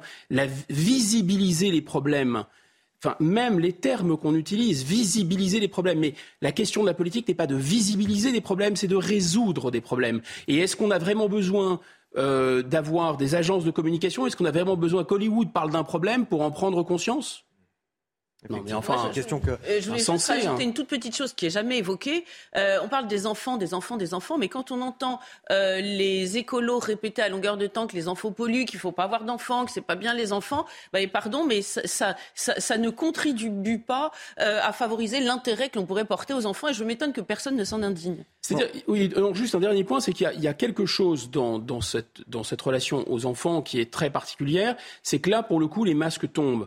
On voit bien que le ministre de, l'Éducation nationale fait tout un speech, un laïus sur la mobilité sociale et sur la, mixité, le besoin de mixité, le besoin de défendre euh, le service public de l'éducation nationale. Il a raison, c'était une de nos fiertés, comme la santé d'ailleurs était une de nos fiertés. La santé, euh, la sécurité, euh, l'éducation nationale, il y a encore 30 ans, la France était un modèle dans le monde dans le monde. Le rapport qualité-prix de la prestation était exceptionnel. Tout ça a été démoli. On a un ministre aujourd'hui qui dit c'est formidable l'éducation publique et où sont ses enfants? Évidemment pas dans l'éducation publique. On va, on va reprendre l'idée de l'évangile que celui qui n'a jamais péché lui jette la première pierre. C'est absolument normal que pour chaque famille, on pense d'abord à ses enfants avant de penser aux enfants des autres. C'est normal, c'est un égoïsme, j'allais dire, presque sain. Mais pourquoi ce raisonnement ne peut-il pas être appliqué à une nation? Pourquoi notre pays ne peut pas d'abord s'occuper de nos enfants, de nos enfants dans la misère, de nos enfants dans le décrochage scolaire? Et qui sont ces gens qui veulent faire venir à raison de centaines de milliers par an des enfants pauvres, des enfants illettrés, des enfants qui ne s'adapteront pas. Mais qu'est-ce que ça veut dire? Est-ce que ces gens ont un cœur? C'est ça la question qu'on peut se poser. Alors on va continuer à parler de la journée internationale des droits des enfants, mais une autre question là-dessus. 24 personnalités aujourd'hui signent une tribune dans le journal du dimanche. Euh, parmi elles, il y a l'actrice euh, Julie Gaillet ou encore l'économiste Jacques Attali. Des personnalités qui plaident pour le rapatriement de tous les enfants français restés en Syrie. Elles dénoncent l'inaction de la France. Je vous cite les propos qui sont dits dans cette tribune. Jamais la France n'avait laisser périr des enfants prisonniers en zone de guerre en les rendant responsables du choix de leurs parents. Jamais. Comment oser parler des droits et de la protection de l'enfant en abandonnant ceux qui, prisonniers dans des Guantanamo pour enfants, voient leur enfance sacrifiée depuis des années. Et donc la question que je voulais vous poser autour de cette table, la France gère pour le moment euh, les dossiers au cas par cas sur la question des rapatriements. Euh, est-ce qu'elle doit rapatrier désormais sans distinction tous les enfants, comme le demandent les signataires de cette tribune? Vous voyez, c'est typique, c'est vraiment une une tribune absolument molièresque de gens euh, qui, alors pour Julie Gaillet, dont on connaît la proximité avec François Hollande, François Hollande est celui qui a laissé croupir ses enfants, pour commencer. Donc je, pense que c'est totalement indigne. Euh, Monsieur Attali, même chose. En fait, il était quand même proche de ce, de ce pouvoir. Il n'était pas aux affaires, mais enfin bon, on connaît là aussi sa proximité. Et en fait, ils savent très bien deux choses qui ne sont pas, probablement pas rappelés dans cette tribune. La première chose, c'est que c'est la situation géopolitique, en l'occurrence au Kurdistan, dans cette zone, qui implique de, rappeler, euh, de rapatrier ces enfants. Parce que ces camps sont maintenant sous la pression de l'État islamique qui est en train de se reformer et que les Kurdes ne peuvent pas les gérer ou ne peuvent plus les gérer. Donc c'est ça qui fait qu'on envisage maintenant de les rapatrier. Euh, parce que aussi, il serait des prises, alors pas seulement les enfants, euh, nés dans l'État islamique, parce qu'ils ont une valeur symbolique très importante pour, l'État islamique, mais les femmes et en général tous les prisonniers de ces, de ces camps. Donc leur sécurité n'est plus assurée, les camps ont déjà été attaqués. Et le deuxième point, c'est un point de droit, c'est-à-dire qu'on ne peut pas de toute façon détacher des enfants de euh, leur, euh, leur, mère en droit français. Et si les, les mamans ne sont pas d'accord pour rapatrier les enfants, on ne peut pas rapatrier les enfants. C'est ça qu'on appelle le cas par cas. Quand les mères sont d'accord pour rapatrier les enfants, on rapatrie les enfants.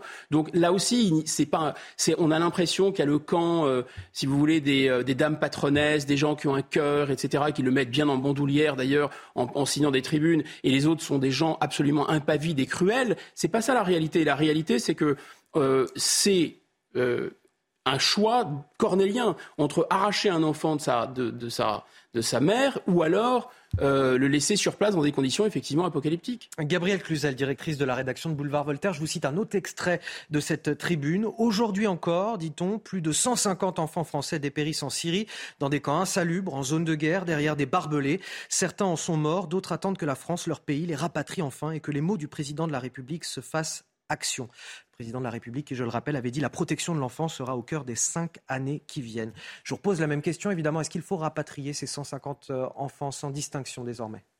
Euh, j'avoue que je, suis un petit peu lassée, comme je pense un certain nombre de Français, par cette succession de tribunes de Mère Teresa au petit pied, euh, qui, euh, depuis leurs appartements de luxueux de People, portent un regard charitable sur le monde et nous, nous le décrivent comme un livre de la bibliothèque rose. La réalité n'est pas là, parce que pourquoi le gouvernement traite au cas par cas? Parce que derrière la terminologie enfant, on peut avoir un enfant d'un an qui de fait est avec sa mère et, la pire violence serait de le détacher d'elle. On peut avoir un, mineur de, de, 15 ou 16 ans, c'est toujours un enfant, mais qui est déjà tout à fait endoctriné. Qui, qui, donc évidemment que la prise en charge euh, exige une, prudence de tous les instants euh, et, un réalisme, surtout sachant que nous sommes absolument incapables euh, de déradicaliser quoi que ce soit. Nous sommes même devenus une espèce de cocotte à radicalisation en France c'est quand même un comble.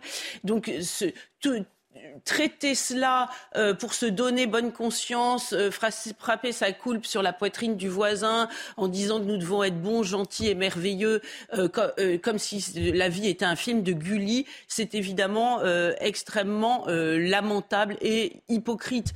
de fait, ce sont des situations extrêmement compliquées la France doit rapatrier, euh, si tant est que ce soit. C'est vrai que le, mot est d'ailleurs euh, peut-être euh, inadapté, hein, parce que pour un certain nombre de, de leurs parents, et même voire tous, à un moment en tout cas, la France n'était plus la patrie. Hein, certains enfants sont là-bas, effectivement. Voilà, et donc.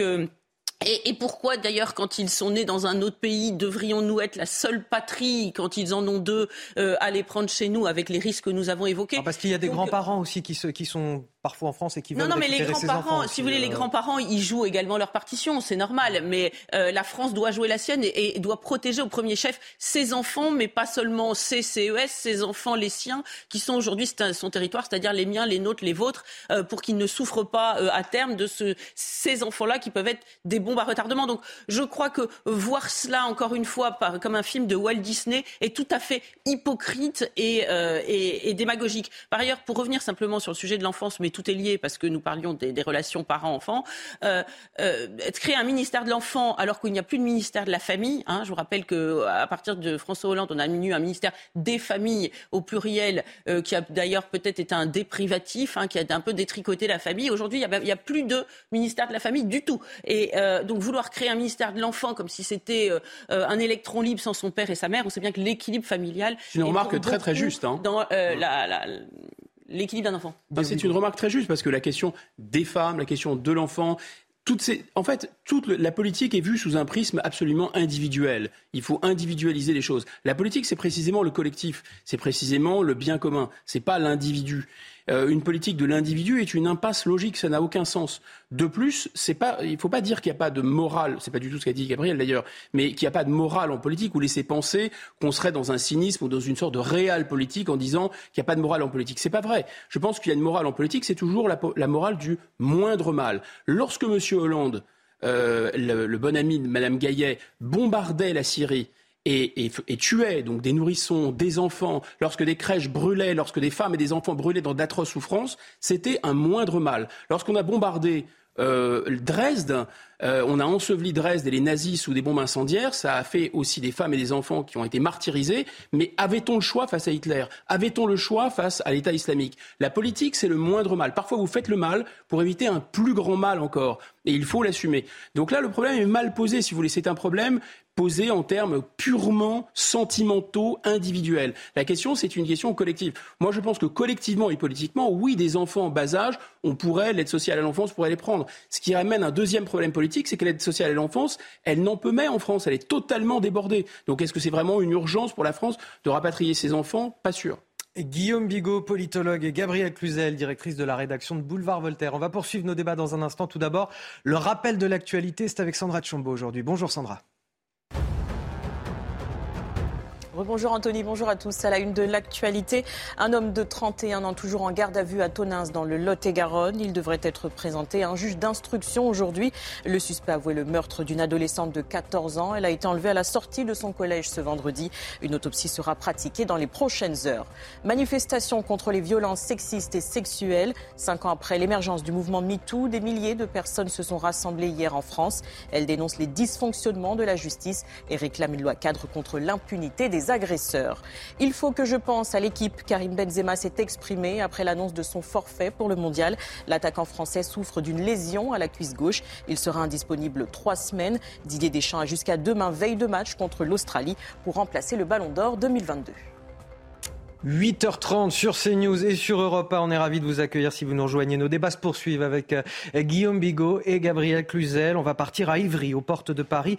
Là-bas, 400 jeunes qui se présentent comme mineurs isolés vivent sous un pont entre une piste cyclable et des voitures. Ils ont été amenés là, nous disent-ils, par des associations d'aide aux migrants, des jeunes majoritairement originaires d'Afrique de l'Ouest ou d'Afghanistan, que la justice n'a pas reconnus comme mineurs pour la plupart, qui ont fait appel et qui attendent donc une nouvelle décision pour pouvoir bénéficier de l'aide sociale à l'enfance. Parmi ces jeunes, nous avons justement rencontré Mohamed, arrivé en France fin août. Il dit avoir 17 ans. Son témoignage est recueilli par Régine Delfour et Sarah Varny avec le récit de Célia Judas. Il y a un carton et une couette. Mohamed dit avoir 17 ans. Depuis trois mois, il vit dans cette tente sous un pont d'Ivry-sur-Seine. Une vie loin de celle qu'il avait imaginée à son arrivée en France. Avant, euh, je rêvais. La réalité, c'est autre chose. La réalité, c'est pas, pas, pas l'image qu'il nous donne, c'est pas l'image qu'il nous donne avant. Nous, on voit la France, c'est comme un pays qui est, qui est développé déjà. Si tu es dans l'Europe, alors tu peux y avoir un, un bon avenir. Mais si tu regardes les gens ici qui souffrent, bah, tu diras jamais que c'est la France. Mohamed a quitté le Maroc avec l'espoir de trouver un travail ici en France et de pouvoir aider sa famille. J'aimerais bien continuer mes études, euh, avoir un diplôme dans l'électricité, car moi j'aime bien le domaine de l'électricité, pour euh, même aider les parents là-bas euh, au pays. Malgré leur rêve de vie meilleure ici en France, ces jeunes n'ont pas été reconnus comme mineurs non accompagnés, comme dans la grande majorité des cas. Dès que j'étais refusé, moi et un groupe de, de jeunes, il y avait une association qui nous attendait. Il y a une association qui est nommée Utopia. Il, il, il, y a des bénévoles qui, sont toujours là-bas devant la porte. Ils attendent que les gens qui sont refusés pour qu'ils les amènent ici. Après un recours auprès d'un juge pour enfants, ils attendent maintenant une décision de justice qui leur permettrait d'être pris en charge par l'aide sociale à l'enfance. Comme Mohamed, ils sont près de 400 mineurs isolés, majoritairement venus d'Afrique de l'Ouest et d'Afghanistan, à vivre dans ce campement de fortune. Guillaume Bigot, face à ce rêve d'Eldorado euh, brisé, on, a le sentiment qu'il y a les associations qui sont là derrière, qui entretiennent euh, ce rêve quelque part et, qui leur proposent aussi tous les recours possibles, par exemple, pour pouvoir euh, rester sur le territoire français. En l'occurrence, là, c'est la, démonstration que, ce jeune homme est mineur. Alors on ne le sait pas hein, à travers ce reportage, il dit avoir 17 ans, mais effectivement, il y a une incertitude là-dessus. On ne sait pas si ce jeune homme, Mohamed, est mineur. Bah, il, répond quand même qu'on lui a refusé ce statut de mineur isolé. oui, effectivement, la procédure est en appel. Mais, euh, mais voilà, effectivement, en tout cas, les... on n'a aucune certitude là-dessus. Euh, il y a des marqueurs biologiques, il y a des radios, il y a des choses qu'on peut faire et qui établissent avec, avec une certitude totale que les gens sont mineurs ou pas mineurs. Alors déjà une première question sur le rôle des associations là-dedans. Le rôle des associations est un si vous voulez, s'il n'y avait pas euh, ce contournement de la loi, parce qu'on n'a pas le droit de camper, le camping sauvage est interdit, on n'a pas le droit de s'installer sur la voie publique comme ça. Euh, si un Français le fait, d'ailleurs, il est chassé immédiatement. Là, comme ce sont des gens qui sont un peu au-dessus des lois, euh, symboliquement, on les laisse faire et qu'il y a ce côté larmoyant. Mais surtout, on voit bien que le système est organisé, c'est-à-dire qu'il y a des collectivités locales qui ferment les yeux, des maires, des départements, etc., qui financent. Il y a les associations, parfois financées par les mêmes, d'ailleurs par les collectivités locales. Tout ça est bien organisé, bien ordonné. Ce qu'on ne comprend pas, c'est pourquoi l'État central, qui quand même a la main, euh, et en particulier, alors je ne sais pas où ça se, déroule, mais normalement il y a, euh, une responsabilité, en tout cas pour Paris, de la préfecture de police de Paris sur l'ordre public, n'intervient pas. Enfin, simplement. Euh, ne lève pas ses ne lève pas ses camps parce que c'est très mauvais pour eux, on le voit. Euh, c'est très mauvais pour les riverains, c'est très mauvais pour le pays. Enfin, ça n'a juste aucun sens. Euh, à Paris, notamment, il y a un refus systématique, parce que Paris, c'est à la fois une ville et un département, une politique systématique de refus de faire passer notamment des radios qui permettent de déterminer à coup sûr les tranches d'âge, en fait, et d'écarter au moins euh, que ce sont des mineurs. Ensuite, ce qui est très intéressant dans ce petit reportage aussi, c'est qu'on voit le côté vous êtes en Algérie, vous êtes au Maroc et vous regardez la France à travers la télévision, la publicité, etc., vous avez l'impression que c'est la Terre euh, vue de la Lune. En fait, vous êtes dans un pays, euh, surtout quand vous êtes en, bas de l'échelle sociale, parce qu'il faut aussi arrêter avec ce misérabilisme. Un pays comme le Maroc, maintenant, c'est un pays qui, heureusement, euh, a réussi à décoller économiquement. Il y a des villes comme Casablanca, il y a toute une classe moyenne. C'est un pays dynamique, à certains égards plus dynamique économiquement que la France d'ailleurs.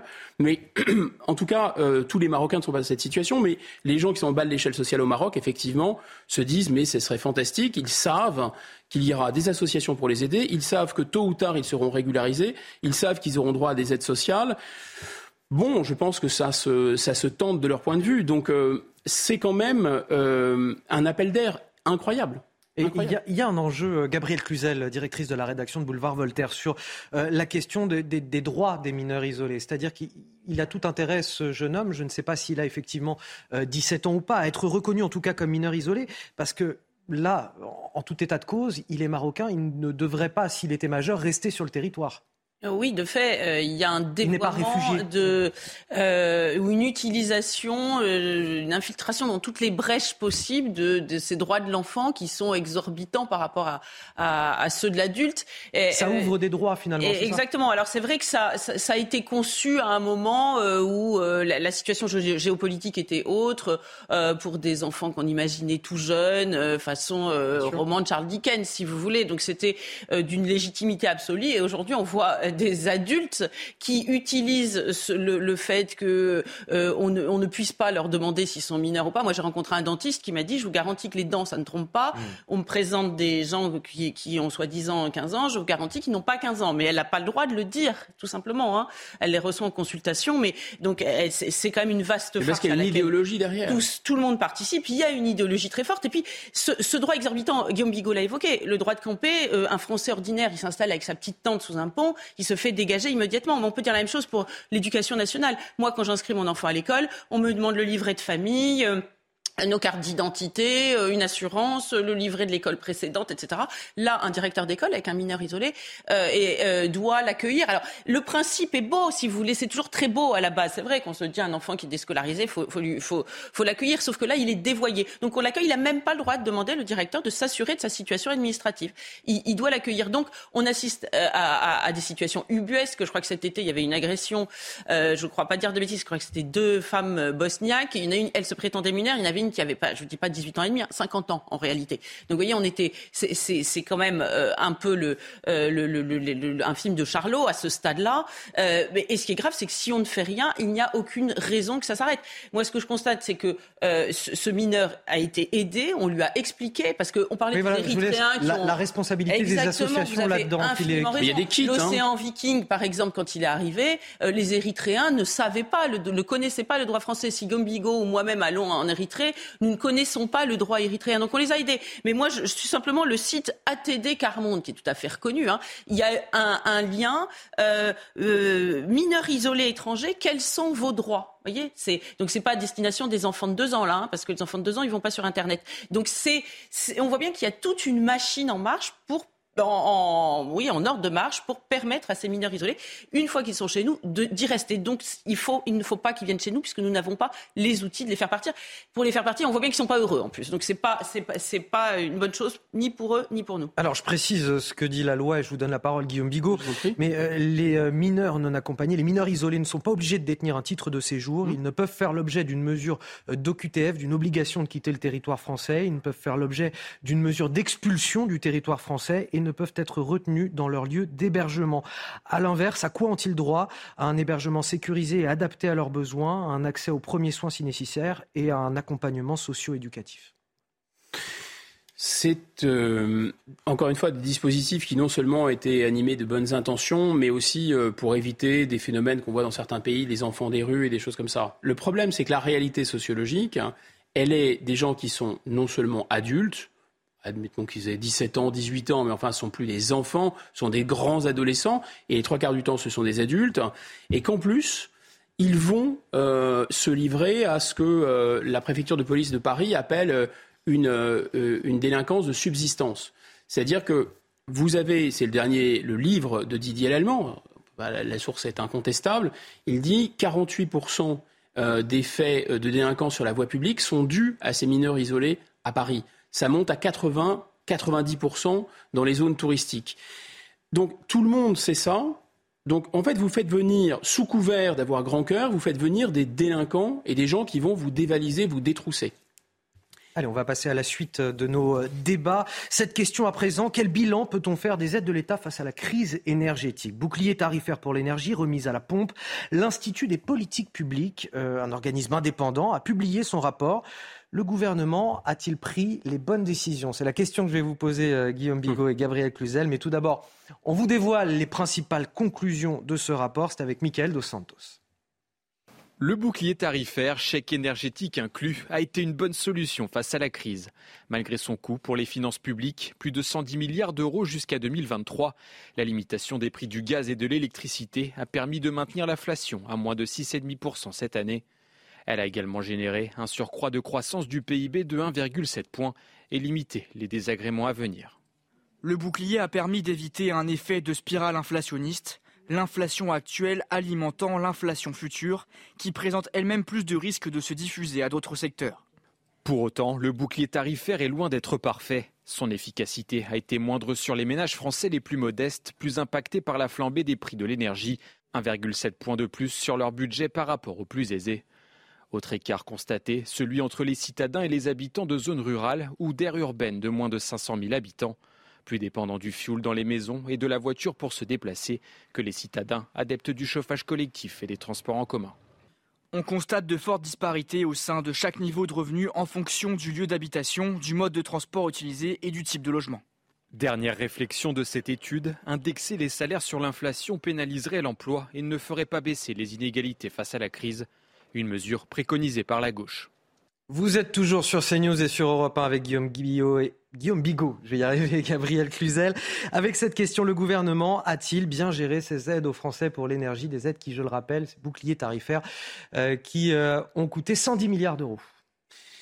Bah, D'abord, euh, c'était inévitable. Hein. À partir du moment où les sanctions avaient été décidées, l'effet des sanctions était considérable. Mais il y a eu un autre effet qui a été masqué d'une certaine façon, c'est l'effet marché européen de l'électricité et l'effet, disons, parc parc nucléaire euh, à l'arrêt, puisque 26 centrales sur 56 hein, sont toujours euh, en train d'être euh, rénovées ou, remises en état de fonctionner, et que le marché européen de l'électricité a fait s'envoler littéralement les prix de l'électricité. Là-dessus s'est ajouté la guerre en Ukraine, le tout a déclenché une inflation titanesque de, euh, de l'énergie. La question, c'est est-ce que le bouclier tarifaire a fonctionné? Oui, il a bien fonctionné. Si on compare la situation en France et dans les autres pays, c'est indiscutable. Maintenant, attention, il y a deux phénomènes là derrière. Il y a là l'essence, le, le, pétrole, enfin euh, la pompe, et là, c'est une, simplement une réduction euh, à la pompe qui va s'arrêter, cette réduction, elle n'a pas empêché une, une, hausse qui était beaucoup plus importante quand même. Ce qui a été plutôt très bien maîtrisé pour l'instant, c'est l'électricité avec une limitation de 5% de l'augmentation du prix. Ça, ça va s'arrêter. La prochaine séquence, c'est plus 15% d'augmentation du prix de l'électricité.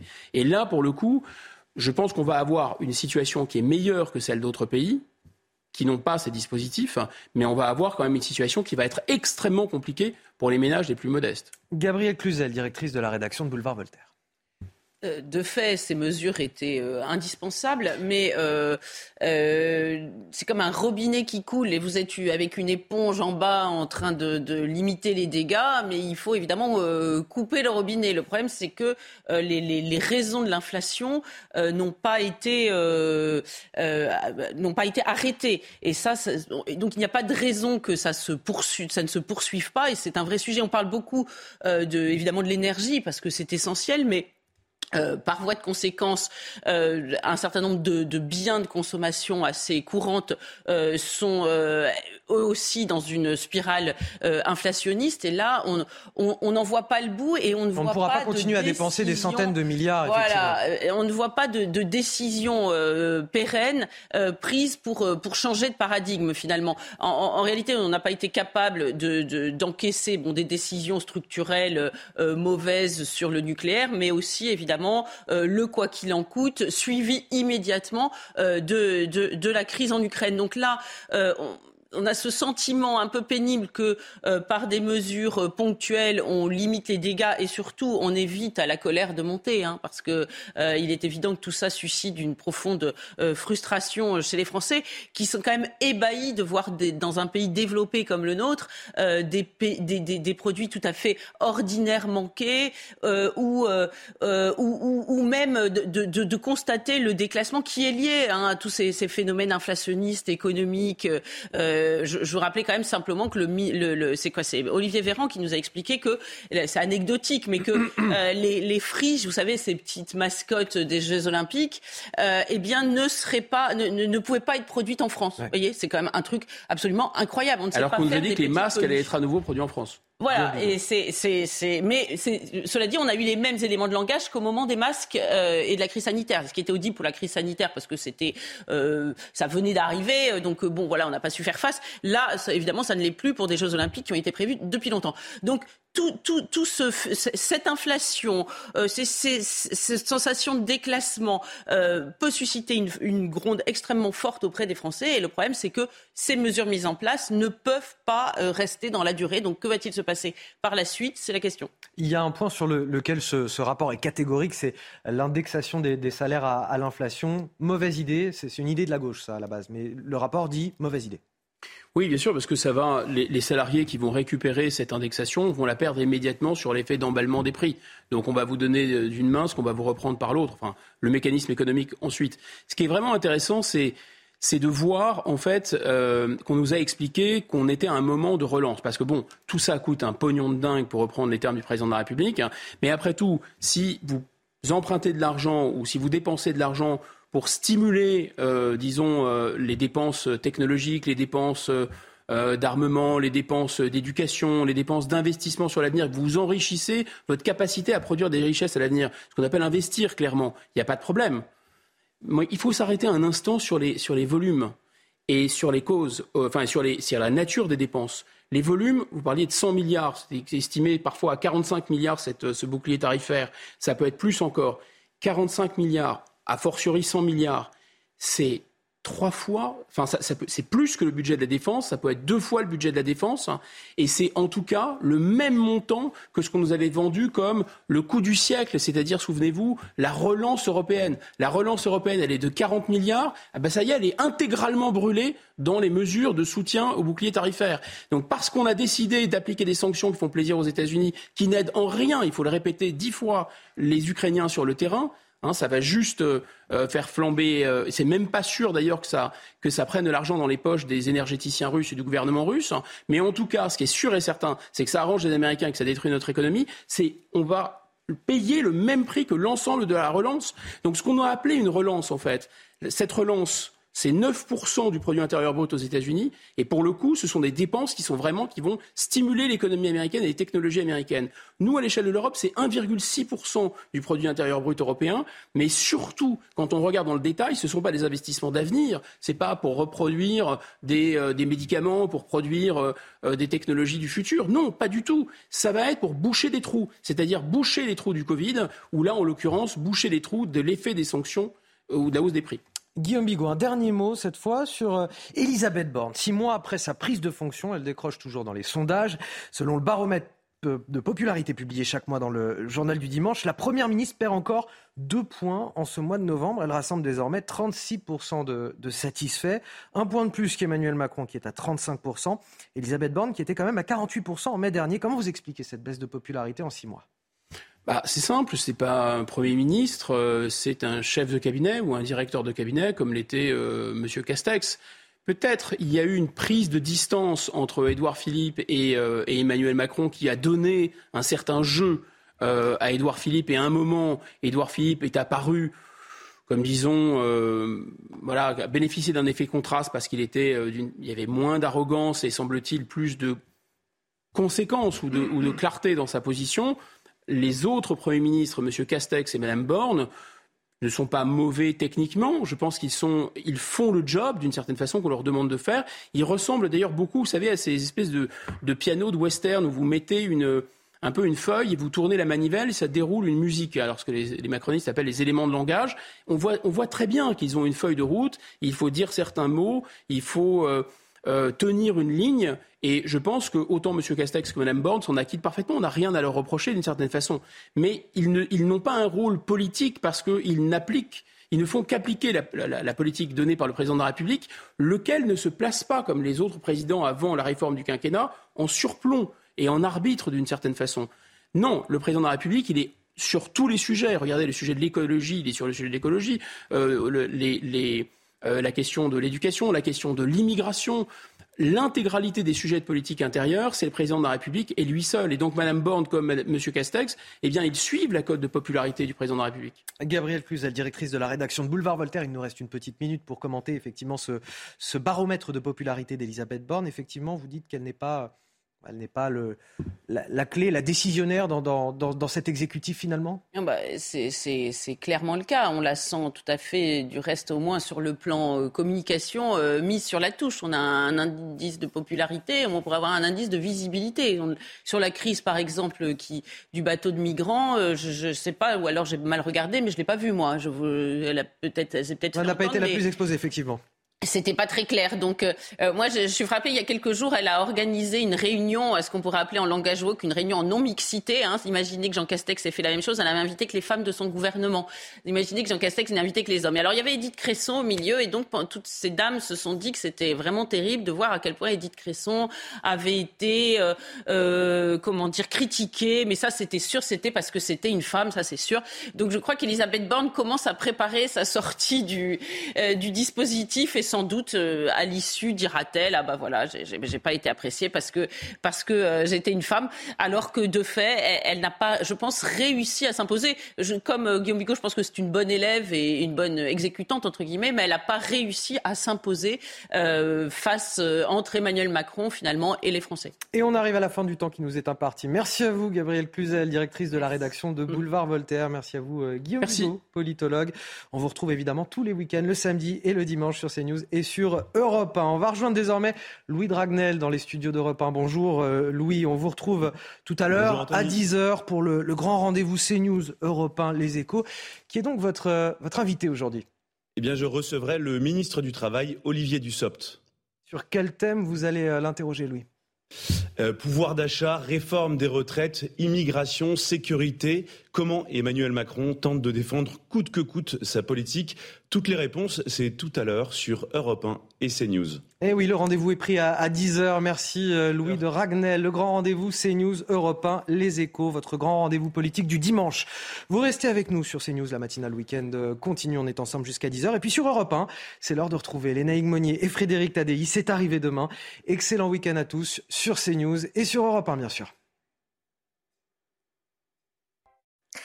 Bonjour à tous et c'est un temps perturbé qui s'annonce pour ce dimanche avec la perturbation arrivée donc dans le courant de la nuit par la pointe bretonne et qui ce matin concerne bon nombre de nos régions, particulièrement des Hauts-de-France en direction de la Nouvelle-Aquitaine.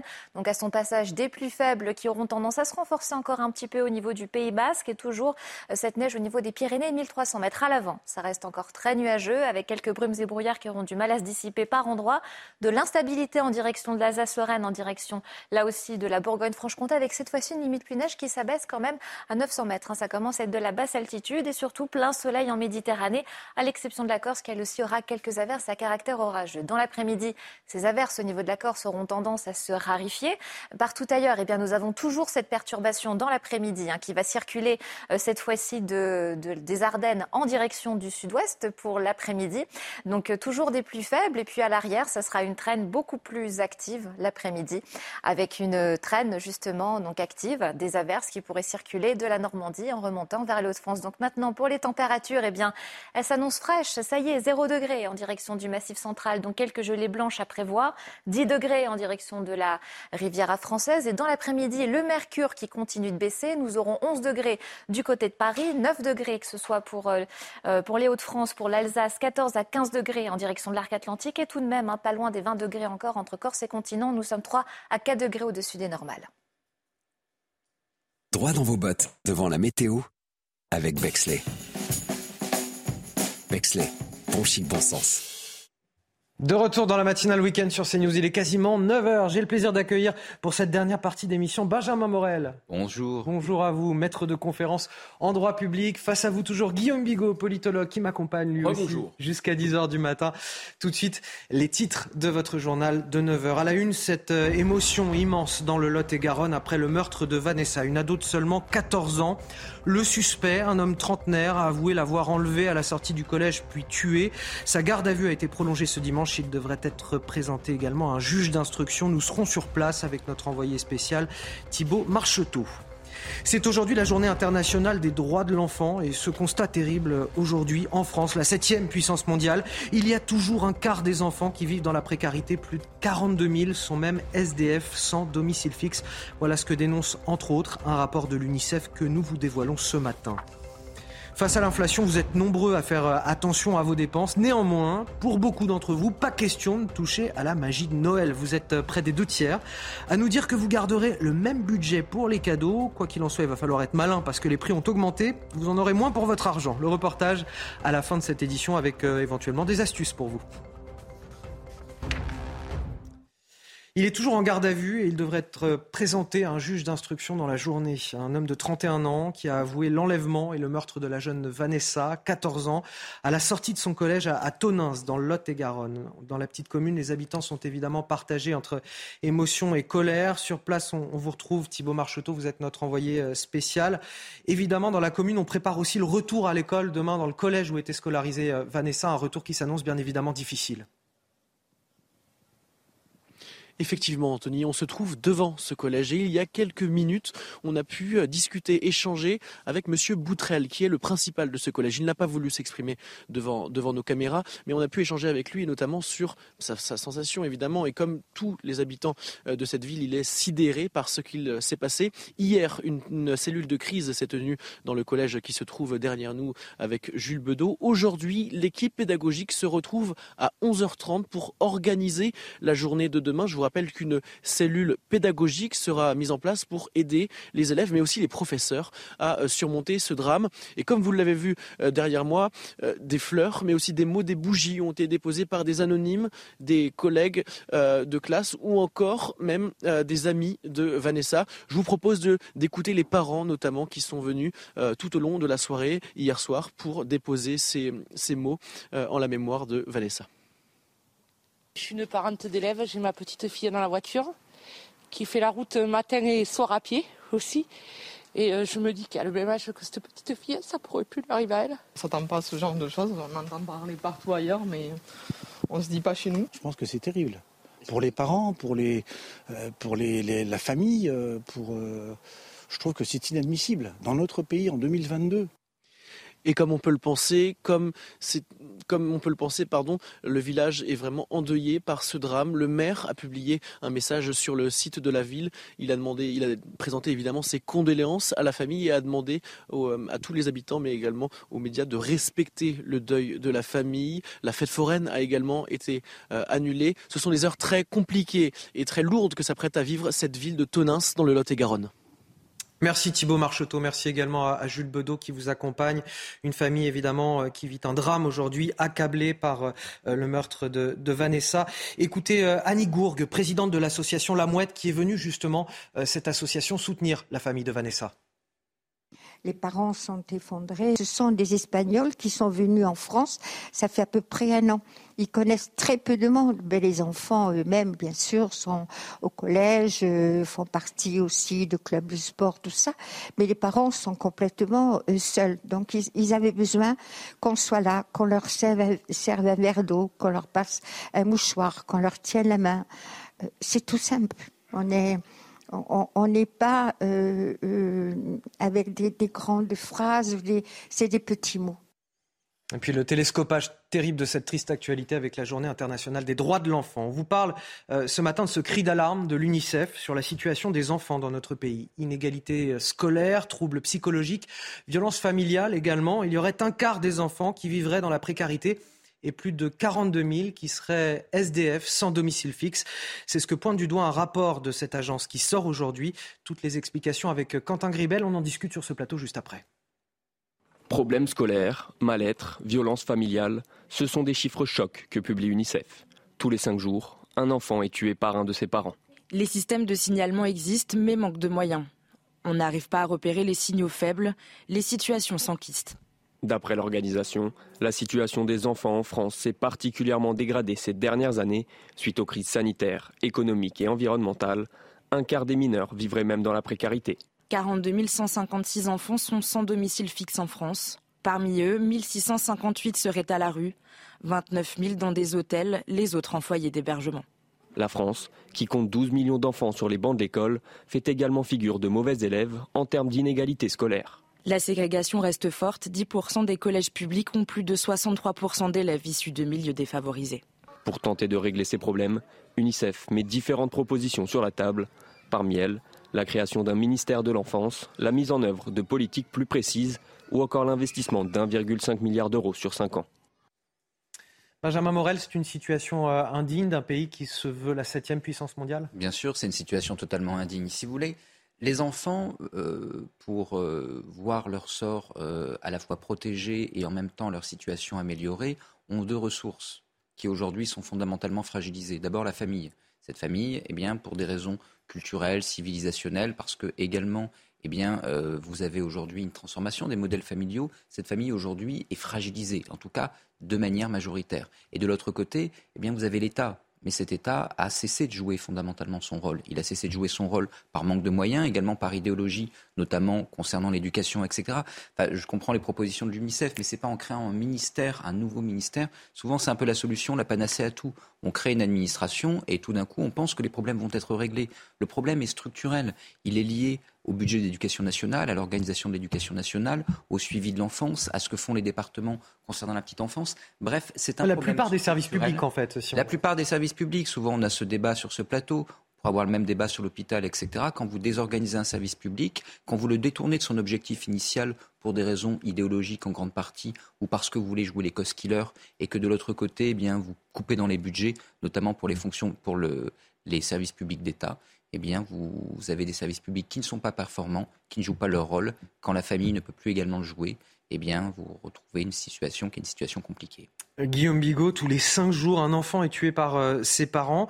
La part d'hospitalisation d'enfants aussi consécutive à des violences a augmenté de 50% entre 2017 et 2020. Mais que s'est-il passé dans la société française pour en arriver là? Et pour qu'il y ait une augmentation aussi euh, importante euh, des enfants hospitalisés suite à des violences? Je pense d'abord qu'il y a eu ce phénomène de, Covid, cette grande mise sous cloche. Euh, ça a créé une sorte de huis clos et euh, dans les familles qui sont fragiles, qui vont pas bien du tout, c'est un phénomène de cocotte minute, ça n'a pu qu'exploser.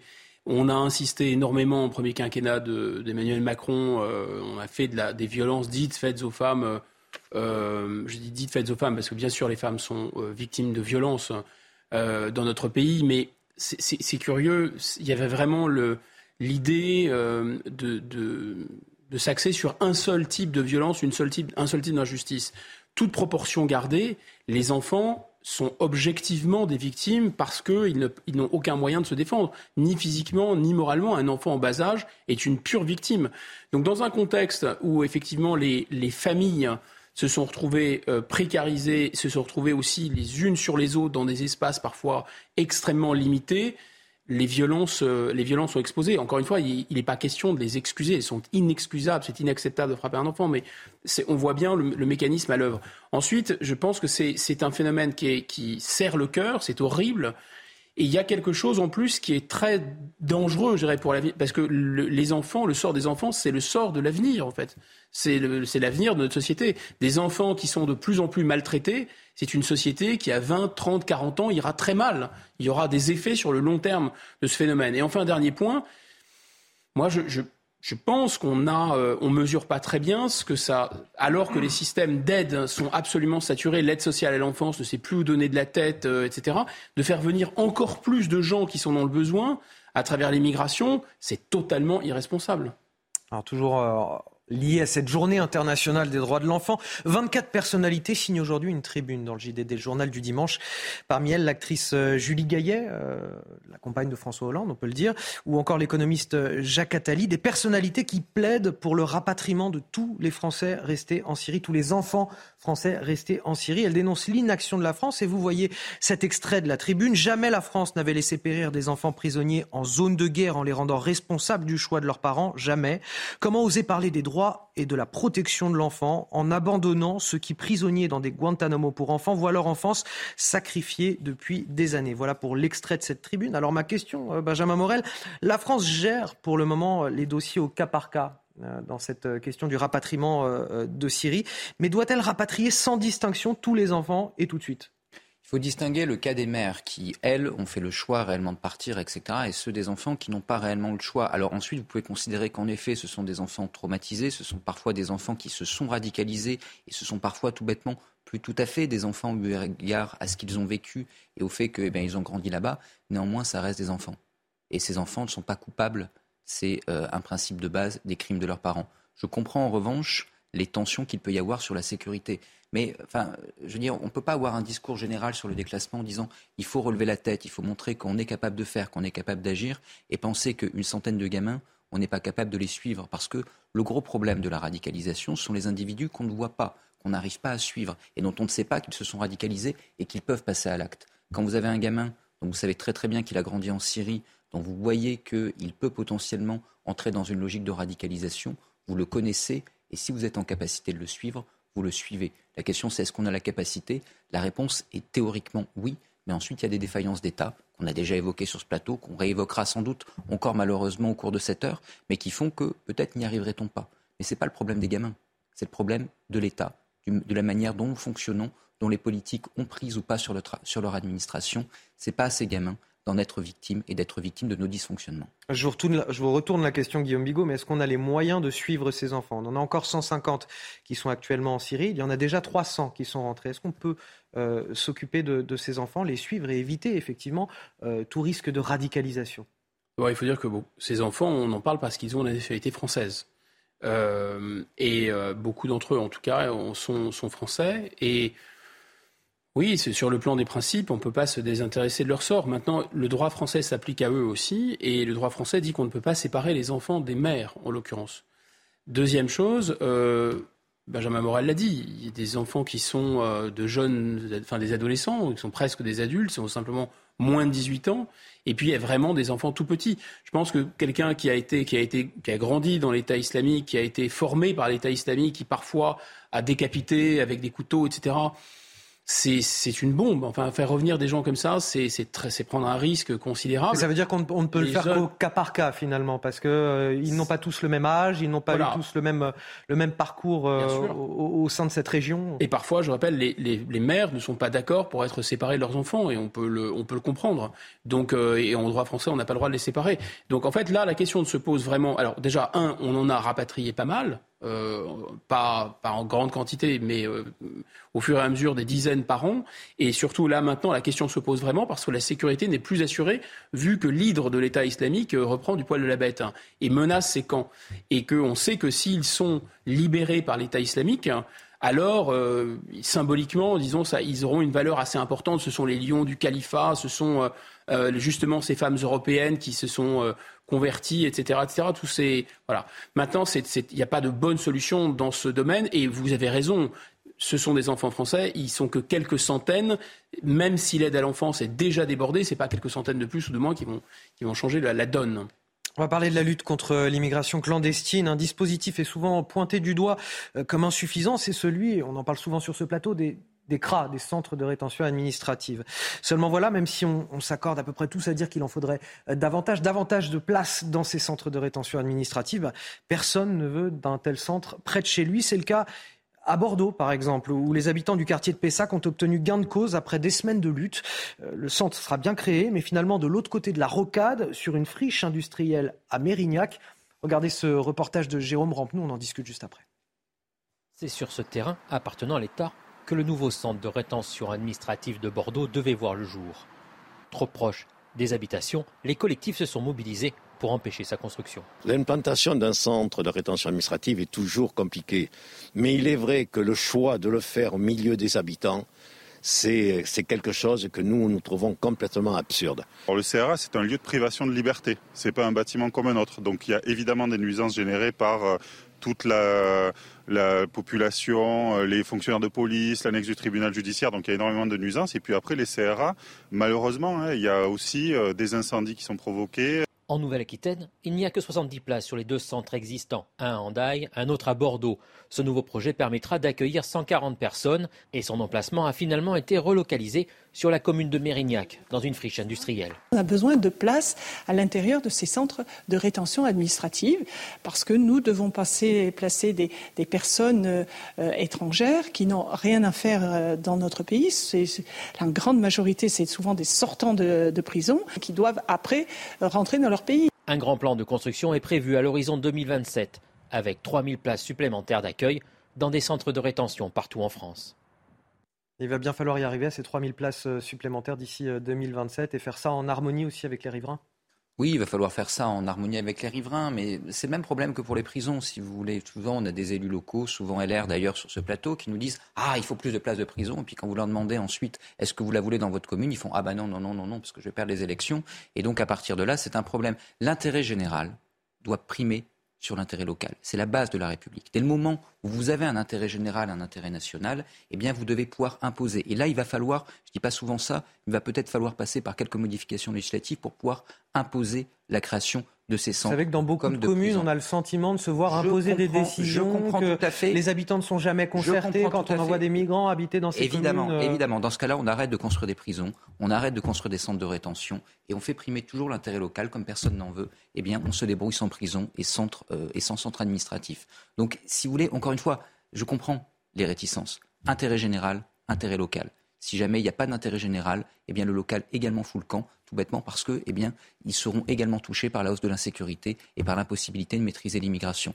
Ensuite, il y a quand même un sujet, un autre sujet de fond, parce que euh, est-ce que vraiment nous avons vocation à ouvrir ad vitam aeternam toujours plus de places en centre de rétention Est-ce qu'on ne peut pas faire comme les Danois, avoir des centres de rétention à l'étranger, ce qui découragerait une partie de l'immigration? Est-ce qu'on ne peut pas avoir une politique des frontières plus efficace? Si jamais Frontex faisait son travail, il y aurait moins de flux et il y aurait moins besoin également de places dans ces centres de rétention. Donc il y a un sujet local national, mais il y a également un sujet flux d'immigration. Si jamais vous ne le tarissez pas, eh ben, vous êtes toujours face à un tonneau des Danaïdes. Vous remplissez des centres qui ne seront jamais assez pleins et vous ne pouvez pas expulser parce que les OQTF nécessitent des passés consulaires, des laissés-passer consulaires que vous n'obtenez pas. Et donc vous vous retrouvez face à un problème qui devient structurel. Si vous réglez les deux euh, pans, vous pouvez peut-être envisager vous en sortir. Alors Guillaume Bigot, je vais vous donner la parole dans un instant, juste après le rappel de l'actualité, signé Sandra Chambaud.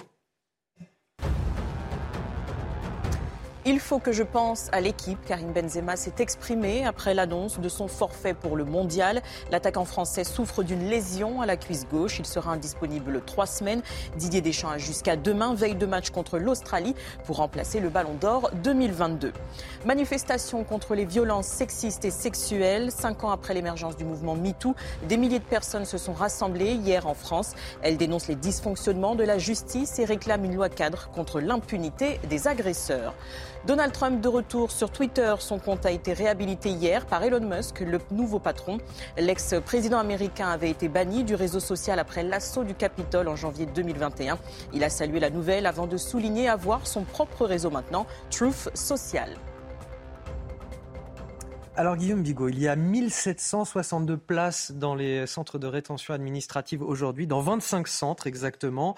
Euh, or, Gérald Darmanin dit cette semaine euh, vouloir durcir l'application des OQTF, les fameuses obligations de quitter le territoire français, durcir leur application non plus seulement à l'égard des étrangers délinquants, mais à l'égard de tous les étrangers qui n'ont pas vocation à rester sur le territoire il va falloir beaucoup, beaucoup, beaucoup de centres de rétention administrative pour pouvoir euh, les accueillir. Non, mais on ne va pas en construire indéfiniment, ça ne paraît pas crédible.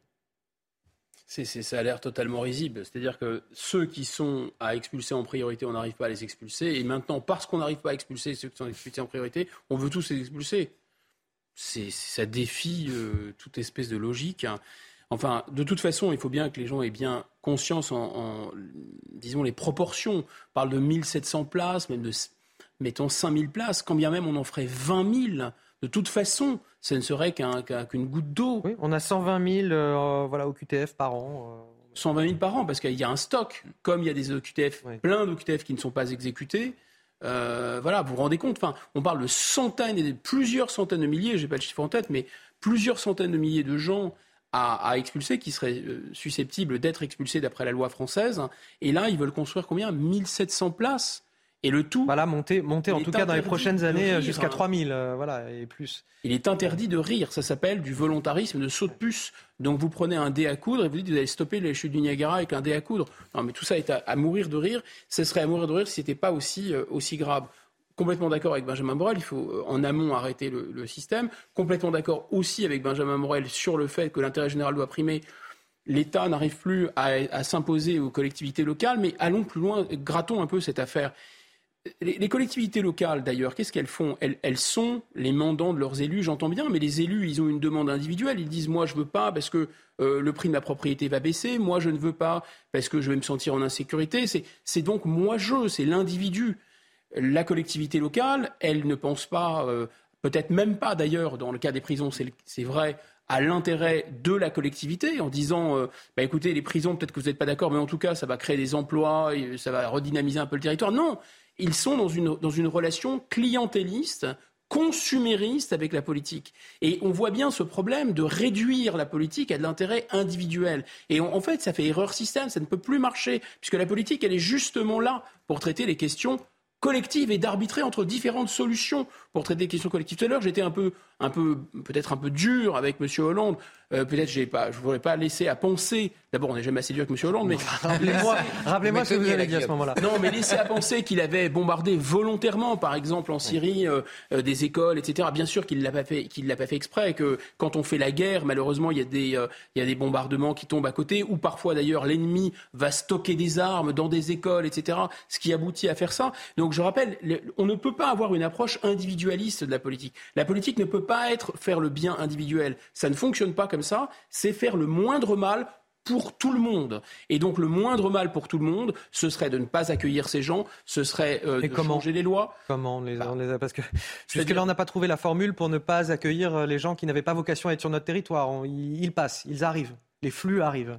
Alors, c'est intéressant parce que là, vous, on, se rejoignent d'une certaine façon un problème de rapport de force entre la France, l'Union européenne, entre la classe dirigeante, le reste de la population d'ailleurs, mais aussi donc de rapport de force pur. Et là, on est vraiment dans de la politique. Et le fait que les gens qui prennent ces décisions politiques, c'est-à-dire de construire toujours plus d'Europe, de se mettre toujours plus sous la coupe des juges, de signer des traités toujours plus contraignants, etc., donc ne plus avoir les moyens d'agir, eux-mêmes sont inspirés par une idéologie hyper individualiste. Je pense qu'ils ne sont pas cyniques, ils ne se disent pas, bah tiens, on va faire en sorte que la France ne puisse plus rien décider et d'être débordée par l'immigration. Non, ils se disent, dans une optique individuelle, c'est bien finalement de stimuler notre économie avec des gens qui vont accepter des salaires bas, voire euh, pas de charge sociale du tout, puisque finalement, comme je suis dans une optique individuelle et que je réponds aux demandes des électeurs individualistes aussi, consuméristes aussi, je vais leur donner des aides sociales, et s'ils n'ont pas envie de faire un certain nombre de travail, je ne vais pas les obliger à travailler. Et on est parti dans cette logique-là, qui est une logique de réduction des enjeux politiques à des enjeux individuels face à l'inflation, vous êtes euh, nombreux à faire attention à vos dépenses. Néanmoins, néanmoins, pour beaucoup d'entre vous, pas question de toucher à la magie de Noël. Euh, vous êtes près des deux tiers à nous dire que vous allez conserver le même budget cette année par rapport à l'année précédente pour les fêtes de fin d'année, euh, quitte à rogner peut-être sur le menu mais pas sur les cadeaux en tout cas. Euh, quoi qu'il en soit, il va falloir être malin parce que vous l'avez sûrement remarqué, les prix augmentent en ce moment. Euh, vous en aurez forcément moins pour votre argent. Regardez ce reportage de Célia Judas et Florent Ferraud. Peut-être que ça va vous donner des idées. À un peu plus d'un mois des fêtes de fin d'année, plus de la moitié des Français ne pensent pas modifier leur budget accordé aux achats de Noël, et ce, malgré la hausse des prix. Non, le budget reste le même. Peut-être un peu moins sur la nourriture, effectivement, et les cadeaux et tout, ça, je diminuerai pas. Non, pas spécialement. Je, regarderai plus euh, ce qu'il faut que je fasse plutôt que le, prix. C'est quand même une seule fois dans l'année, donc euh, je pense que Noël, on va le le conserver tel quel. D'après une récente étude, ce sont 64% des Français qui ne changeront pas leurs habitudes de consommation en cette fin d'année. 25% des ménages comptent cependant réduire leurs achats de Noël. Enfin, 11% pensent au contraire augmenter leurs dépenses pour les fêtes. Mais pour préserver la magie de Noël face à l'inflation, il va falloir mettre un peu plus la main au portefeuille cette année. Alors tous ont leurs petites astuces. J'attends un peu les promos, genre la Black Friday. Euh, ça tombe à, à, point pour le Père Noël. Je vais quand même essayer de, de, regarder, oui, pas de jeter en l'air, quoi. Autrefois, on faisait des cadeaux à tout le monde.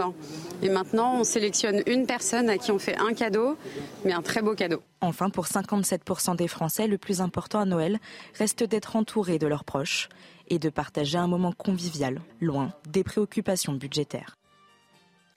C'est sûr que passer un moment convivial avec ses, proches, c'est peut-être ce qu'il y a de plus important, euh, au moment des fêtes de, fin d'année. Le reste, le Père Noël y pourvoira. Comment? Le reste, le Père Noël y pourvoira. Euh, on, espère, on, croit. Oui, oui, il existe, absolument. Moi, je suggère de faire des, des cols roulés à tout le monde, en fait. Ah ah, ça, ça va être peut-être le meilleur cadeau de, de, cette fin d'année. Peut-être que Bruno Le Maire pourrait faire un cadeau général. Bon, allez, on va arrêter le débat là-dessus. On va, on va revenir sur une autre question juste après euh, la pause, messieurs. Un petit peu de, de sérieux. On, on, vous parlera de notre rencontre avec Mohamed. Il se prétend mineur isolé. Il vient du Maroc. Il campe aujourd'hui sous un pont à Ivry, aux portes de Paris. Autour de lui, il y a 400 autres jeunes qui ont aussi été amenés là par des associations d'aide aux migrants. Je vous propose d'écouter un extrait du témoignage qu'on écoutera plus en longueur juste après la pause. Avant, euh, je rêvais la réalité, c'est autre chose. La réalité, c'est pas, c'est pas, pas l'image qui nous donne, c'est pas l'image nous donne. Bonjour à tous et bienvenue dans la matinale week-end. Si vous nous rejoignez, il est quasiment 9h30. On finit à 10h. Vous avez encore le temps de vous installer, de suivre nos débats sur ce plateau avec Benjamin Morel, maître de conférence en droit public, et Guillaume Bigot, politologue. Merci à tous les deux. Je vous dévoile les titres de votre journal de 9h. À la une, notre rencontre avec Mohamed. Il se prétend mineur isolé et vit au Maroc. Il campe aujourd'hui sous un pont euh, à Ivry, aux portes de Paris. Autour de lui, 400 autres jeunes ont aussi été amenés là par des associations d'aide aux migrants. Pour la plupart d'entre eux, la justice n'a pas reconnu leur minorité. Un enjeu pour eux, hein, puisque les droits attachés aux mineurs isolés leur permettent de rester sur le territoire français.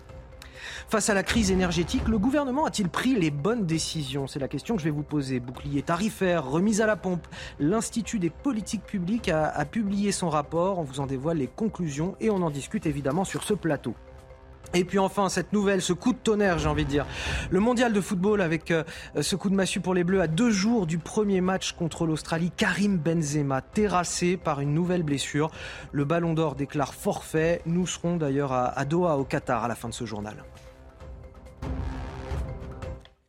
On va tout d'abord prendre la direction euh, d'Ivry, aux portes de Paris, où 400 jeunes qui se présentent comme mineurs isolés vivent sous un pont entre une piste cyclable et des voitures. Ils ont été euh, amenés là, nous disent-ils, par des associations d'aide aux migrants, des jeunes majoritairement originaires d'Afrique de l'Ouest et d'Afghanistan que la justice n'a pas reconnus comme mineurs. Ils ont fait appel de la décision et ils attendent donc là-bas une nouvelle décision pour pouvoir bénéficier de l'aide sociale à l'enfance. Parmi ces jeunes, on a rencontré euh, Mohamed. Il est arrivé en France fin août. Il prétend avoir 17 ans. Son témoignage est recueilli par Régine Delfour et Sarah Varny avec le récit de Célia Judas.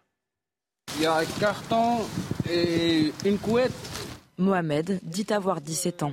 Depuis trois mois, il vit dans cette tente sous un pont d'Ivry-sur-Seine. Une vie loin de celle qu'il avait imaginée à son arrivée en France. Avant, euh, je rêvais la réalité, c'est autre chose. La réalité, c'est pas, pas, pas l'image qui nous donne, c'est pas l'image qui nous donne avant. Nous, on voit la France, c'est comme un pays qui est, qui est développé déjà. Si tu es dans l'Europe, alors tu peux y avoir un, bon avenir. Mais si tu regardes les gens ici qui souffrent, bah, tu diras jamais que c'est la France. Mohamed a quitté le Maroc avec l'espoir de trouver un travail ici en France et de pouvoir aider sa famille. J'aimerais bien continuer mes études euh, avoir un diplôme dans l'électricité, car moi j'aime bien le domaine de l'électricité, pour euh, même aider les parents là-bas euh, au, pays. Malgré leur rêve de vie meilleure ici en France, ces jeunes n'ont pas été reconnus comme mineurs non accompagnés, comme dans la grande majorité des cas. Dès que j'étais refusé, moi et un groupe de, de, jeunes, il y avait une association qui nous attendait. Il y a une association qui est nommée Utopia. il, il, il y a des bénévoles qui, qui, sont toujours là-bas devant la porte. Ils attendent que les gens qui sont refusés pour qu'ils les amènent ici. Après un recours auprès d'un juge pour enfants, ils attendent maintenant une décision de justice qui leur permettrait d'être pris en charge par l'aide sociale à l'enfance. Comme Mohamed, ils sont près de 400 mineurs isolés, majoritairement venus d'Afrique de l'Ouest et d'Afghanistan, à vivre dans ce campement de fortune. Guillaume Bigot, quelle responsabilité des associations dans ces rêves d'Eldorado brisés qu'on voit là? Elle est écrasante, euh, mais elle n'est pas seule. Ces associations, effectivement, donnent des modes d'emploi, des modes opératoires. Alors vraiment, tout est sur les réseaux sociaux. Les gens peuvent regarder. Euh, là, c'est Utopia 56, il y a des Carmonde, il y en a des, dizaines et des dizaines. Et ces associations, elles livrent les modes d'emploi euh, pour bénéficier de ce genre de, de situations mineurs isolées, ensuite non expulsables, refus d'un certain nombre de, euh, de, collectivités locales de procéder à des tests pour établir de manière claire qu'ils, ne sont pas mineurs. Enfin, ça, se voit quasiment euh, là à l'œil nu. Euh, voilà. Ensuite, quand on entend ce, ce, jeune homme, on a l'impression que il est presque prêt à faire un procès contre la France. Il y a eu tromperie sur la marchandise. Il est venu ici euh, pour avoir un, super niveau de vie on ne lui offre pas. Enfin, moi, c'est scandaleux. Je suis euh, là, je me sentirais limite coupable. Euh, blague à part, est-ce que vous pensez que, compte tenu de l'état d'effondrement du niveau de vie, de la tiers-mondisation de la France, des problèmes à financer un système social qui prend l'eau, l'effondrement du niveau scolaire, les coups de boutoir de l'islamisme dans les écoles, mais, mais, mais qui sont ces gens qui sont capables de céder à ce genre de chantage et à aider ces mineurs, ces soi-disant mineurs, euh, qui ne sont ni mineurs ni isolés en général parce qu'ils viennent en bande euh, et qu'ils ont plus de 18 ans, à venir ici. Le préfet l'allemand a expliqué qu'ils étaient responsables de l'essentiel, par exemple, de la, des vols dans Paris intramuros. Enfin, mais qui sont ces gens? C'est quand même étrange. Est-ce qu'il s'agit de benets euh, qui sont dans la totale mièvrerie, qui vivent dans une espèce de monde un peu à la, à la Peut-être, je ne sais pas. Moi, je crois que c'est plus volontiers qu'il y a quelque chose à, questionner là. C'est est-ce qu'il n'y a pas une pulsion d'autodestruction Est-ce que ces gens-là ne veulent pas aggraver les maux du pays parce que peut-être ils ont l'impression que comme nous avons est-ce qu'il n'y a, pas quelque chose de plus froid aussi qu'il y a un lien économique entre euh, le financement de ces ONG et euh, leur nécessité peut-être en quelque sorte d'instrumentaliser aussi le sort de ces migrants oui, Je veux dire, oui, c'est pas.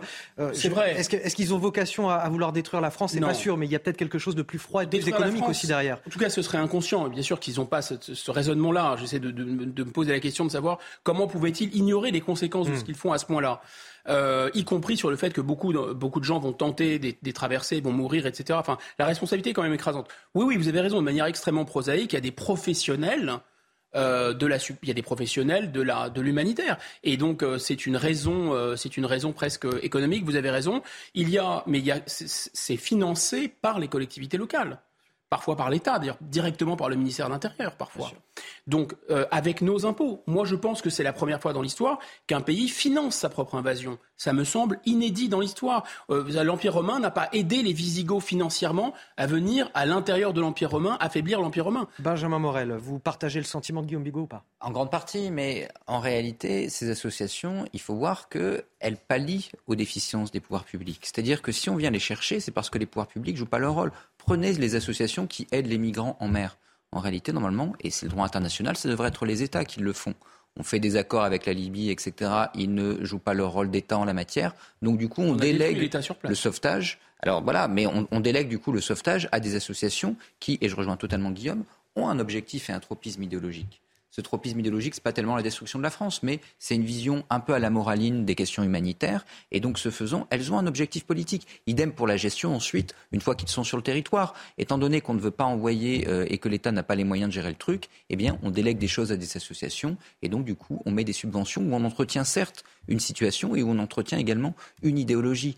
Après, moi, ce qui je trouve extrêmement intéressant, cinq secondes dans ce, dans ce, dans ce témoignage, c'est en réalité tout le processus préalable à la migration. C'est-à-dire cette idée que nous, que, nous, sommes un pays de cocagne. Vous savez, ma compagne a longtemps travaillé un peu dans l'humanitaire, notamment au Togo. Elle m'expliquait que là-bas, il y avait une légende urbaine, on diffusait du parfum au-dessus de Paris. Et Paris était cette ville tout à fait magnifique où vous aviez du parfum. L'association de riverains vous diront que c'est pas le cas. C'est pas du tout le cas. Ce qui, qui, tombait du ciel. Et donc, il faut lutter contre ces, ces visions-là, contre ces préconçus-là. Et là, c'est pas les associations qui le diffusent. C'est en effet quelque chose qui est très très ancré. Il faut tout bêtement que ces migrants sachent également euh, où ils vont. Et ils ne vont pas dans un pays de cocagne, premièrement. Et ensuite, on ne s'en sortira pas à long terme, parce que si, même si vous ne subventionnez pas ces associations, il y aura toujours, toujours des gens qui voudront migrer. On ne s'en sortira pas sans co-développement. Tant Écoutez, que vous n'aurez que... pas des pays qui auront les moyens de nourrir leur population, eh bien, ces populations-là voudront bouger. Écoutez ce que dit euh, Éric Zemmour, le président de Reconquête. Il était euh, l'invité de CNews hier soir face à, à Mathieu Boccoté. Tant que nous aurons notre système d'aujourd'hui, qui repose sur ce qu'on appelle l'état de droit, et que moi je considère comme un état de droit dévoyé, c'est-à-dire que ce n'est plus seulement la hiérarchie des normes, mais que les juges euh, appliquent une idéologie. Tant qu'on n'aura pas abattu ce système, qu'on n'aura pas remis la démocratie au cœur de ce système, et donc la loi au cœur de ce système, et non pas le juge, on ne pourra rien faire. L'Australie, contrairement à nous, a dit nous, n'accueillerons jamais aucun bateau qui venait d'Indonésie. Euh, Qu'est-ce qui s'est passé? Il n'y a plus eu de bateau. Le résultat, d'ailleurs, on le dit jamais, mais c'est la politique la plus humaniste qui soit. Parce que si les migrants savent qu'ils ne seront pas accueillis, ils ne prennent plus le bateau. Guillaume Bigot, un commentaire. Euh, pour rebondir sur cette question d'état de droit, effectivement, l'état de droit, c'est le droit contre l'État.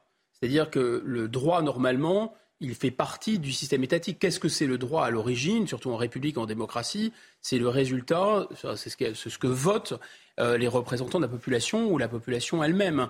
On se donne des règles et l'état de droit à l'origine, l'état de droit sain, on va dire, c'est le fait que l'État doit respecter ses propres règles, les règles donc qu'il s'est données. Et là où il y a un glissement, c'est qu'il ne s'agit plus pour l'État d'obliger d'une certaine façon l'État à être cohérent, à respecter ses propres règles. Il y a l'idée qu'il y aurait un droit au-dessus de l'État qui va ligoter l'État, contraindre l'État, museler la démocratie. Et en fait, c'est un droit. Il faut arrêter de parler d'État de droit, il faut parler d'un complot des juges contre la démocratie. La haine démocratique, la détestation du peuple par les juges, par les fonctionnaires européens, par les gens qui sont dans des cours de justice hors sol. Ces gens-là détestent la démocratie, ont une aversion, ça leur donne des boutons.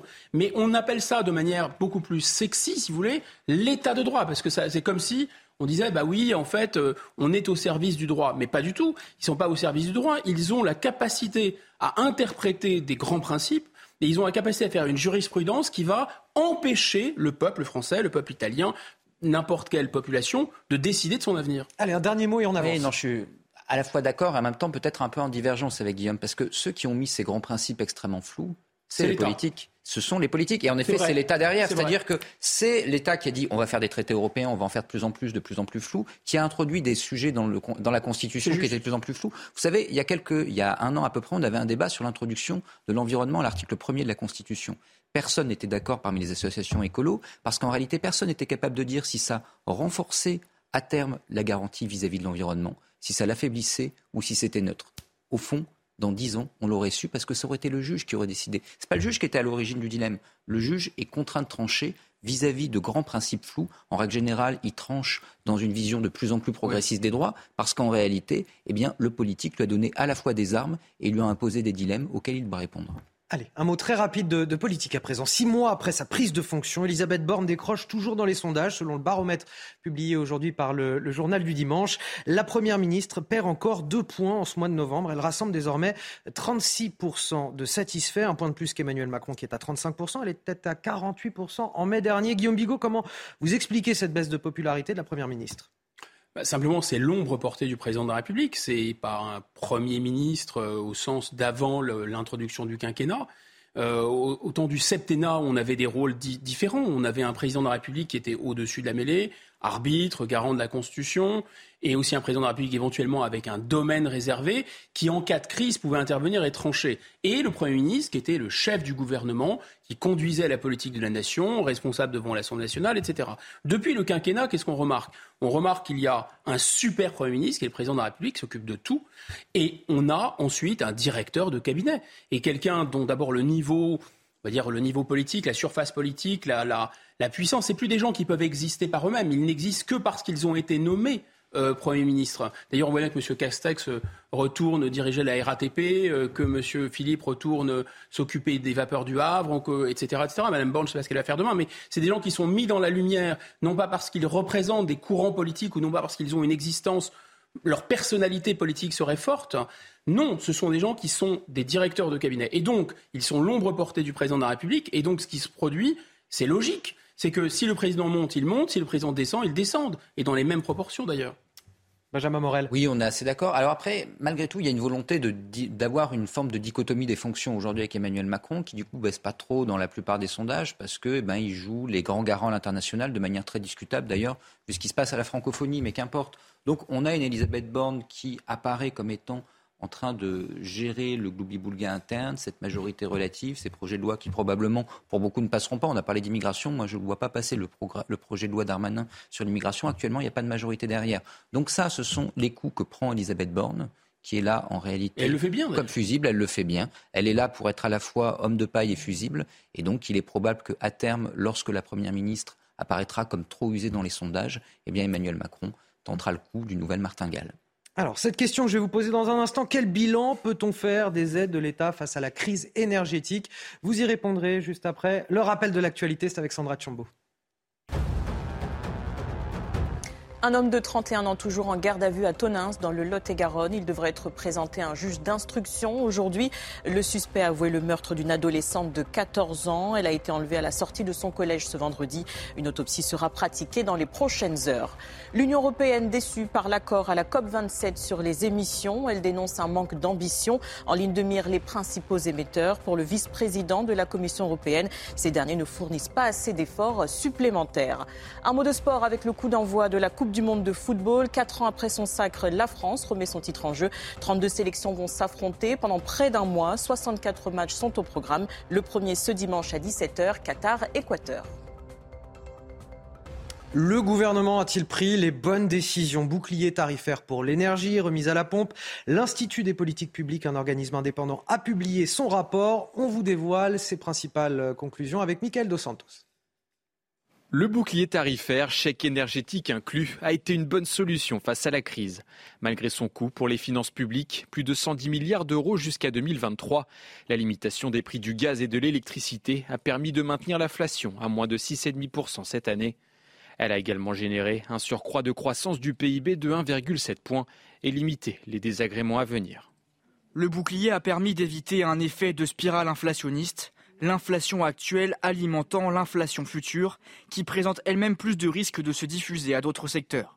Pour autant, le bouclier tarifaire est loin d'être parfait. Son efficacité a été moindre sur les ménages français les plus modestes, plus impactés par la flambée des prix de l'énergie, 1,7 point de plus sur leur budget par rapport aux plus aisés. Autre écart constaté, celui entre les citadins et les habitants de zones rurales ou d'aires urbaines de moins de 500 000 habitants. Plus dépendants du fioul dans les maisons et de la voiture pour se déplacer que les citadins adeptes du chauffage collectif et des transports en commun. On constate de fortes disparités au sein de chaque niveau de revenu en fonction du lieu d'habitation, du mode de transport utilisé et du type de logement. Dernière réflexion de cette étude, indexer les salaires sur l'inflation pénaliserait l'emploi et ne ferait pas baisser les inégalités face à la crise une mesure préconisée par la gauche. Alors Benjamin Morel, on a un moment charnière, pardon, la crise est loin d'être terminée, mais est-ce que jusque-là, le gouvernement a bien géré ses aides euh, pour l'énergie? Bah, pour l'instant, entre guillemets, il a fait le minimum. C'est-à-dire qu'on peut considérer qu'en effet, les mesures n'ont pas été assez ciblées, mais si vous les ciblez plus, vous faites ensuite des usines à gaz qui, par ailleurs, ne coûtent pas forcément beaucoup moins cher parce que eh bien, vous avez toute une technocratie qui se met derrière et que, qui plus est, eh bien souvent, vous avez un jeu de passagers clandestins, ce qui fait que ça marche mal.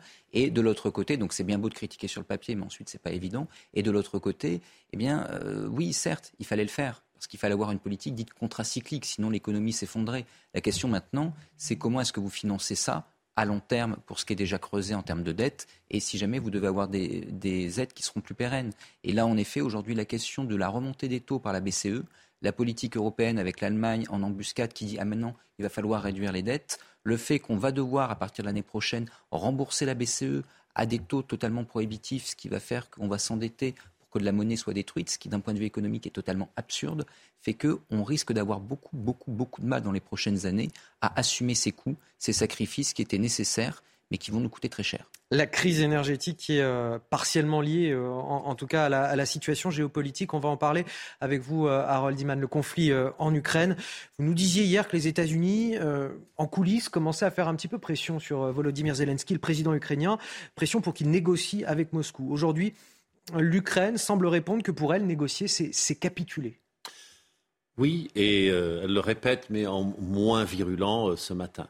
Mais euh, il faut comprendre que les États-Unis, hier, par la voix de deux généraux, Lloyd Austin, ministre de la Défense, et Mark Milley, chef d'état-major, ont dit que l'Ukraine avait à peu près atteint son maximum pour l'instant, que les Russes étaient en déclin et en retraite, et donc c'était le bon moment de négocier et qu'il ne fallait pas rêver. Euh, L'Ukraine ne pourrait pas, l'armée ukrainienne ne pourrait pas reprendre la Crimée. Ça a été prononcé. Donc euh, ça, c'est un petit peu froissé côté euh, ukrainien, où les armes continuent d'arriver de plus en plus puissantes, mais pas encore le niveau absolu supérieur, mais on, on est remonté d'un cran avec l'artillerie américaine. Donc les Américains donnent des conseils, mais donnent des armes. Et ça leur donne évidemment le droit de parler et ça donne aussi à l'Ukraine, euh, son gouvernement, le droit de se plaindre. Et alors, parmi euh, les Occidentaux, on a un petit peu la, France qui temporise finalement. On a Sébastien euh, Lecornu, ministre des Armées, dans le journal du dimanche, qui dit L'État agressé fixe ses lignes et son calendrier de négociation. Aucun conflit ne se termine sans une issue de nature politique et diplomatique. Et il ajoute ce sont les Ukrainiens qui diront ce qui est acceptable ou non pour eux. Ne pas respecter cela reviendrait à valider la stratégie russe du fait accompli depuis l'annexion de la Crimée en 2014. Guillaume Bigot, euh, il a raison, Sébastien Lecornu, il faut laisser l'Ukraine euh, décider du, calendrier ou il faut commencer à dire euh, à Volodymyr Zelensky de, négocier avec la Russie parce que nous pâtissons tous et surtout en Europe de cette situation. Ça, c'était la question des, sanctions et l'effet que ça a eu tragique sur notre, économie. Et ça, le, le, coup est déjà parti d'une certaine façon. Euh, moi, je pense que M. Le Cornu se trompe. Il, il n'a la France n'a pas son mot à dire. Je ne sais pas si ce sont les Ukrainiens qui vont décider, ce ne sont sûrement pas les Français. La France donne des armes aussi, ce que je disais, ça donne peut-être un petit droit d'expression sur la question. Mais euh. Quantitativement très peu, qualitativement un peu plus, parce que les canons César sont d'excellentes factures. Mais grosso modo, c'est une goutte d'eau euh, dans l'effort de défense. De plus, il y a l'effort de défense, c'est-à-dire les armements qui sont livrés, mais il y a aussi l'entraînement des soldats, le monitoring quasiment de la guerre. Les Ukrainiens ne peuvent pas se battre seuls les yeux des Ukrainiens, les oreilles des Ukrainiens, le cerveau des Ukrainiens, les images satellites, enfin tout est téléguidé par les États-Unis. Donc les Ukrainiens se battent avec beaucoup de bravoure, ça c'est indéniable. Mais en l'occurrence, si les États-Unis arrêtent de soutenir cette, cette guerre, cette guerre va s'arrêter. Donc c'est les Américains qui ont la main, je pense, dans cette affaire. Maintenant, les Ukrainiens, euh, oui, ça serait absolument immoral et insensé qu'on ne leur demande pas leur avis quand même, vu le prix du sang qu'ils ont payé, c'est sûr. Mais il me semble qu'ils c'est le sens de la déclaration de Monsieur euh, euh, Lillet ou Millet, je ne sais plus comment. Millet. Milley. Le chef d'état-major américain qui a laissé quand même entendre ce que pourrait être un deal, c'est-à-dire que l'Ukraine accepte une amputation territoriale en échange probablement d'une intégration de l'Ukraine dans l'OTAN et d'une garantie de la sécurité de l'Ukraine.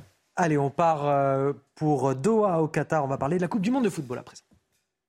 Regardez CNews Chronique Sport avec Colissimo Facilité, la solution d'affranchissement en ligne dédiée aux professionnels pour simplifier les envois et suivi de colis. Et on retrouve sur place Damien Dubras, envoyé spécial d'Infosport Plus. Bonjour Damien. À deux jours du premier match de l'équipe de France contre l'Australie, cette info de la nuit, terrible, terrible pour les Bleus. Karim Benzema, le ballon d'or 2022, a déclaré forfait. Il s'est blessé à l'entraînement. Et eh oui, effectivement, la nouvelle est tombée hier à 23h27 par le biais d'un communiqué de la Fédération française de football. Karim Benzema est blessé au quadriceps de la cuisse gauche et c'est donc officiel. Trois semaines d'arrêt normalement avec une telle blessure. Il ne pourra donc pas disputer sa deuxième euh, Coupe du Monde. Karim Benzema qui est euh, lutté contre le temps car il a été beaucoup ennuyé par les blessures euh, cette saison, des soucis au genou, des soucis musculaires et qui avait qui menait une véritable course contre la montre pour être prêt pour peut-être pas le premier match mais en tout cas pour pouvoir disputer cette Coupe du Monde.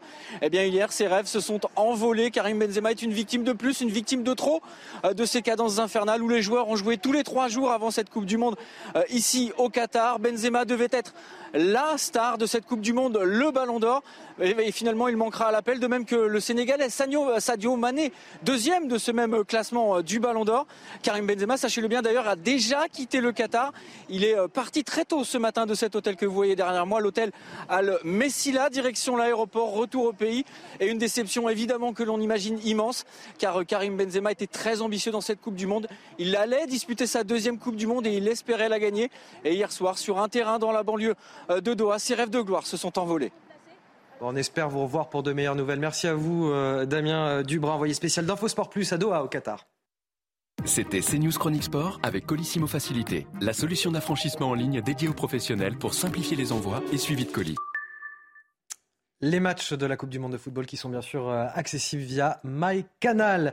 Euh, merci euh, d'avoir participé à cette émission, chers amis. Guillaume Bigot, Benjamin Morel et Harold Iman pour tous vos éclairages, vos explications. Vous restez avec nous sur CNews. Dans un instant, c'est l'heure de, du grand rendez-vous CNews Europe 1, Les Échos. L'invité de, de Louis Dragnel aujourd'hui, c'est Olivier Dussopt, le ministre du Travail. A tout de suite. Bonjour à tous. Tout le monde ne sera pas logé à la même enseigne euh, cet après-midi. Entre certains qui bénéficieront donc de soleil, ce sera surtout le cas pour la région Rhône-Alpes, à PACA, mais également tout l'arc atlantique en direction du centre Val-de-Loire. Et puis les autres qui ont cette perturbation. Donc elle va surtout s'étirer dans l'après-midi de la Champagne-Ardenne en direction du sud-ouest, avec en prime donc des pluies faibles, mais toujours de la neige à partir de 1800 mètres au niveau des Pyrénées. Et toujours cette traîne active en direction de la Normandie vers les Hauts-de-France. Donc pour l'après-midi, eh bien les températures températures sont de saison. 8 degrés qu'on observera pour le Massif central également en direction de Besançon. 14 à 15 degrés pour l'arc atlantique. Mais nous restons quand même au-dessus des normales en Méditerranée avec la maximale de 18 degrés. Quant à demain, à la mi-journée, eh bien, ça sera à nouveau une nouvelle perturbation qui va traverser la France d'ouest en est. Cette fois-ci, beaucoup plus active avec des pluies un petit peu plus marquées, soutenues en direction du sud-ouest. Et vous remarquerez le vent qui se lève à nouveau 80 km heure. Température de saison 10 degrés pour la moitié nord, 14 degrés pour la moitié sud. Droit dans vos bottes, devant la météo, avec Bexley. Pexley, bon chic, bon sens. Bonjour à tous, bienvenue sur CNews à la une de l'actualité. Le forfait de Karim Benzema pour la Coupe du Monde de football. L'attaquant français souffre d'une lésion à la cuisse gauche. Il sera indisponible trois semaines. On fait le point avec Damien Dubras, envoyé spécial Infosport Plus à Doha au Qatar. La nouvelle est tombée hier à 23h27 par le biais d'un communiqué de la Fédération française de football. Karim Benzema est blessé au quadriceps de la cuisse gauche et c'est donc officiel. Trois semaines d'arrêt normalement avec une telle blessure. Il ne pourra donc pas disputer sa deuxième euh, Coupe du Monde. Karim Benzema qui est euh, lutté contre le temps car il a été beaucoup ennuyé par les blessures euh, cette saison. Des soucis au genou, des soucis musculaires et qui, avait, qui menait une véritable course contre la montre pour être prêt pour peut-être pas le premier match mais en tout cas pour pouvoir disputer cette Coupe du Monde. Eh bien, hier, ses rêves se sont envolés. Karim Benzema est une victime de plus, une victime de trop euh, de ces cadences infernales où les joueurs ont joué tous les trois jours avant cette Coupe du Monde euh, ici au Qatar. Benzema devait être la star de cette Coupe du Monde, le Ballon d'Or. Et, finalement, il manquera à l'appel, de même que le Sénégalais Sadio Mané, deuxième de ce même classement euh, du Ballon d'Or. Karim Benzema, sachez-le bien d'ailleurs, a déjà quitté le Qatar. Il est euh, parti très tôt ce matin de cet hôtel que vous voyez derrière moi, l'hôtel Al Messila, direction l'aéroport, retour au pays. Et une déception évidemment que l'on imagine immense, car euh, Karim Benzema était très ambitieux dans cette Coupe du Monde. Il allait disputer sa deuxième Coupe du Monde et il espérait la gagner. Et hier soir, sur un terrain dans la banlieue de Doha, ses rêves de gloire se sont envolés. Place au grand rendez-vous, Sonia Mabrouk reçoit Olivier Dussopt, ministre du Travail.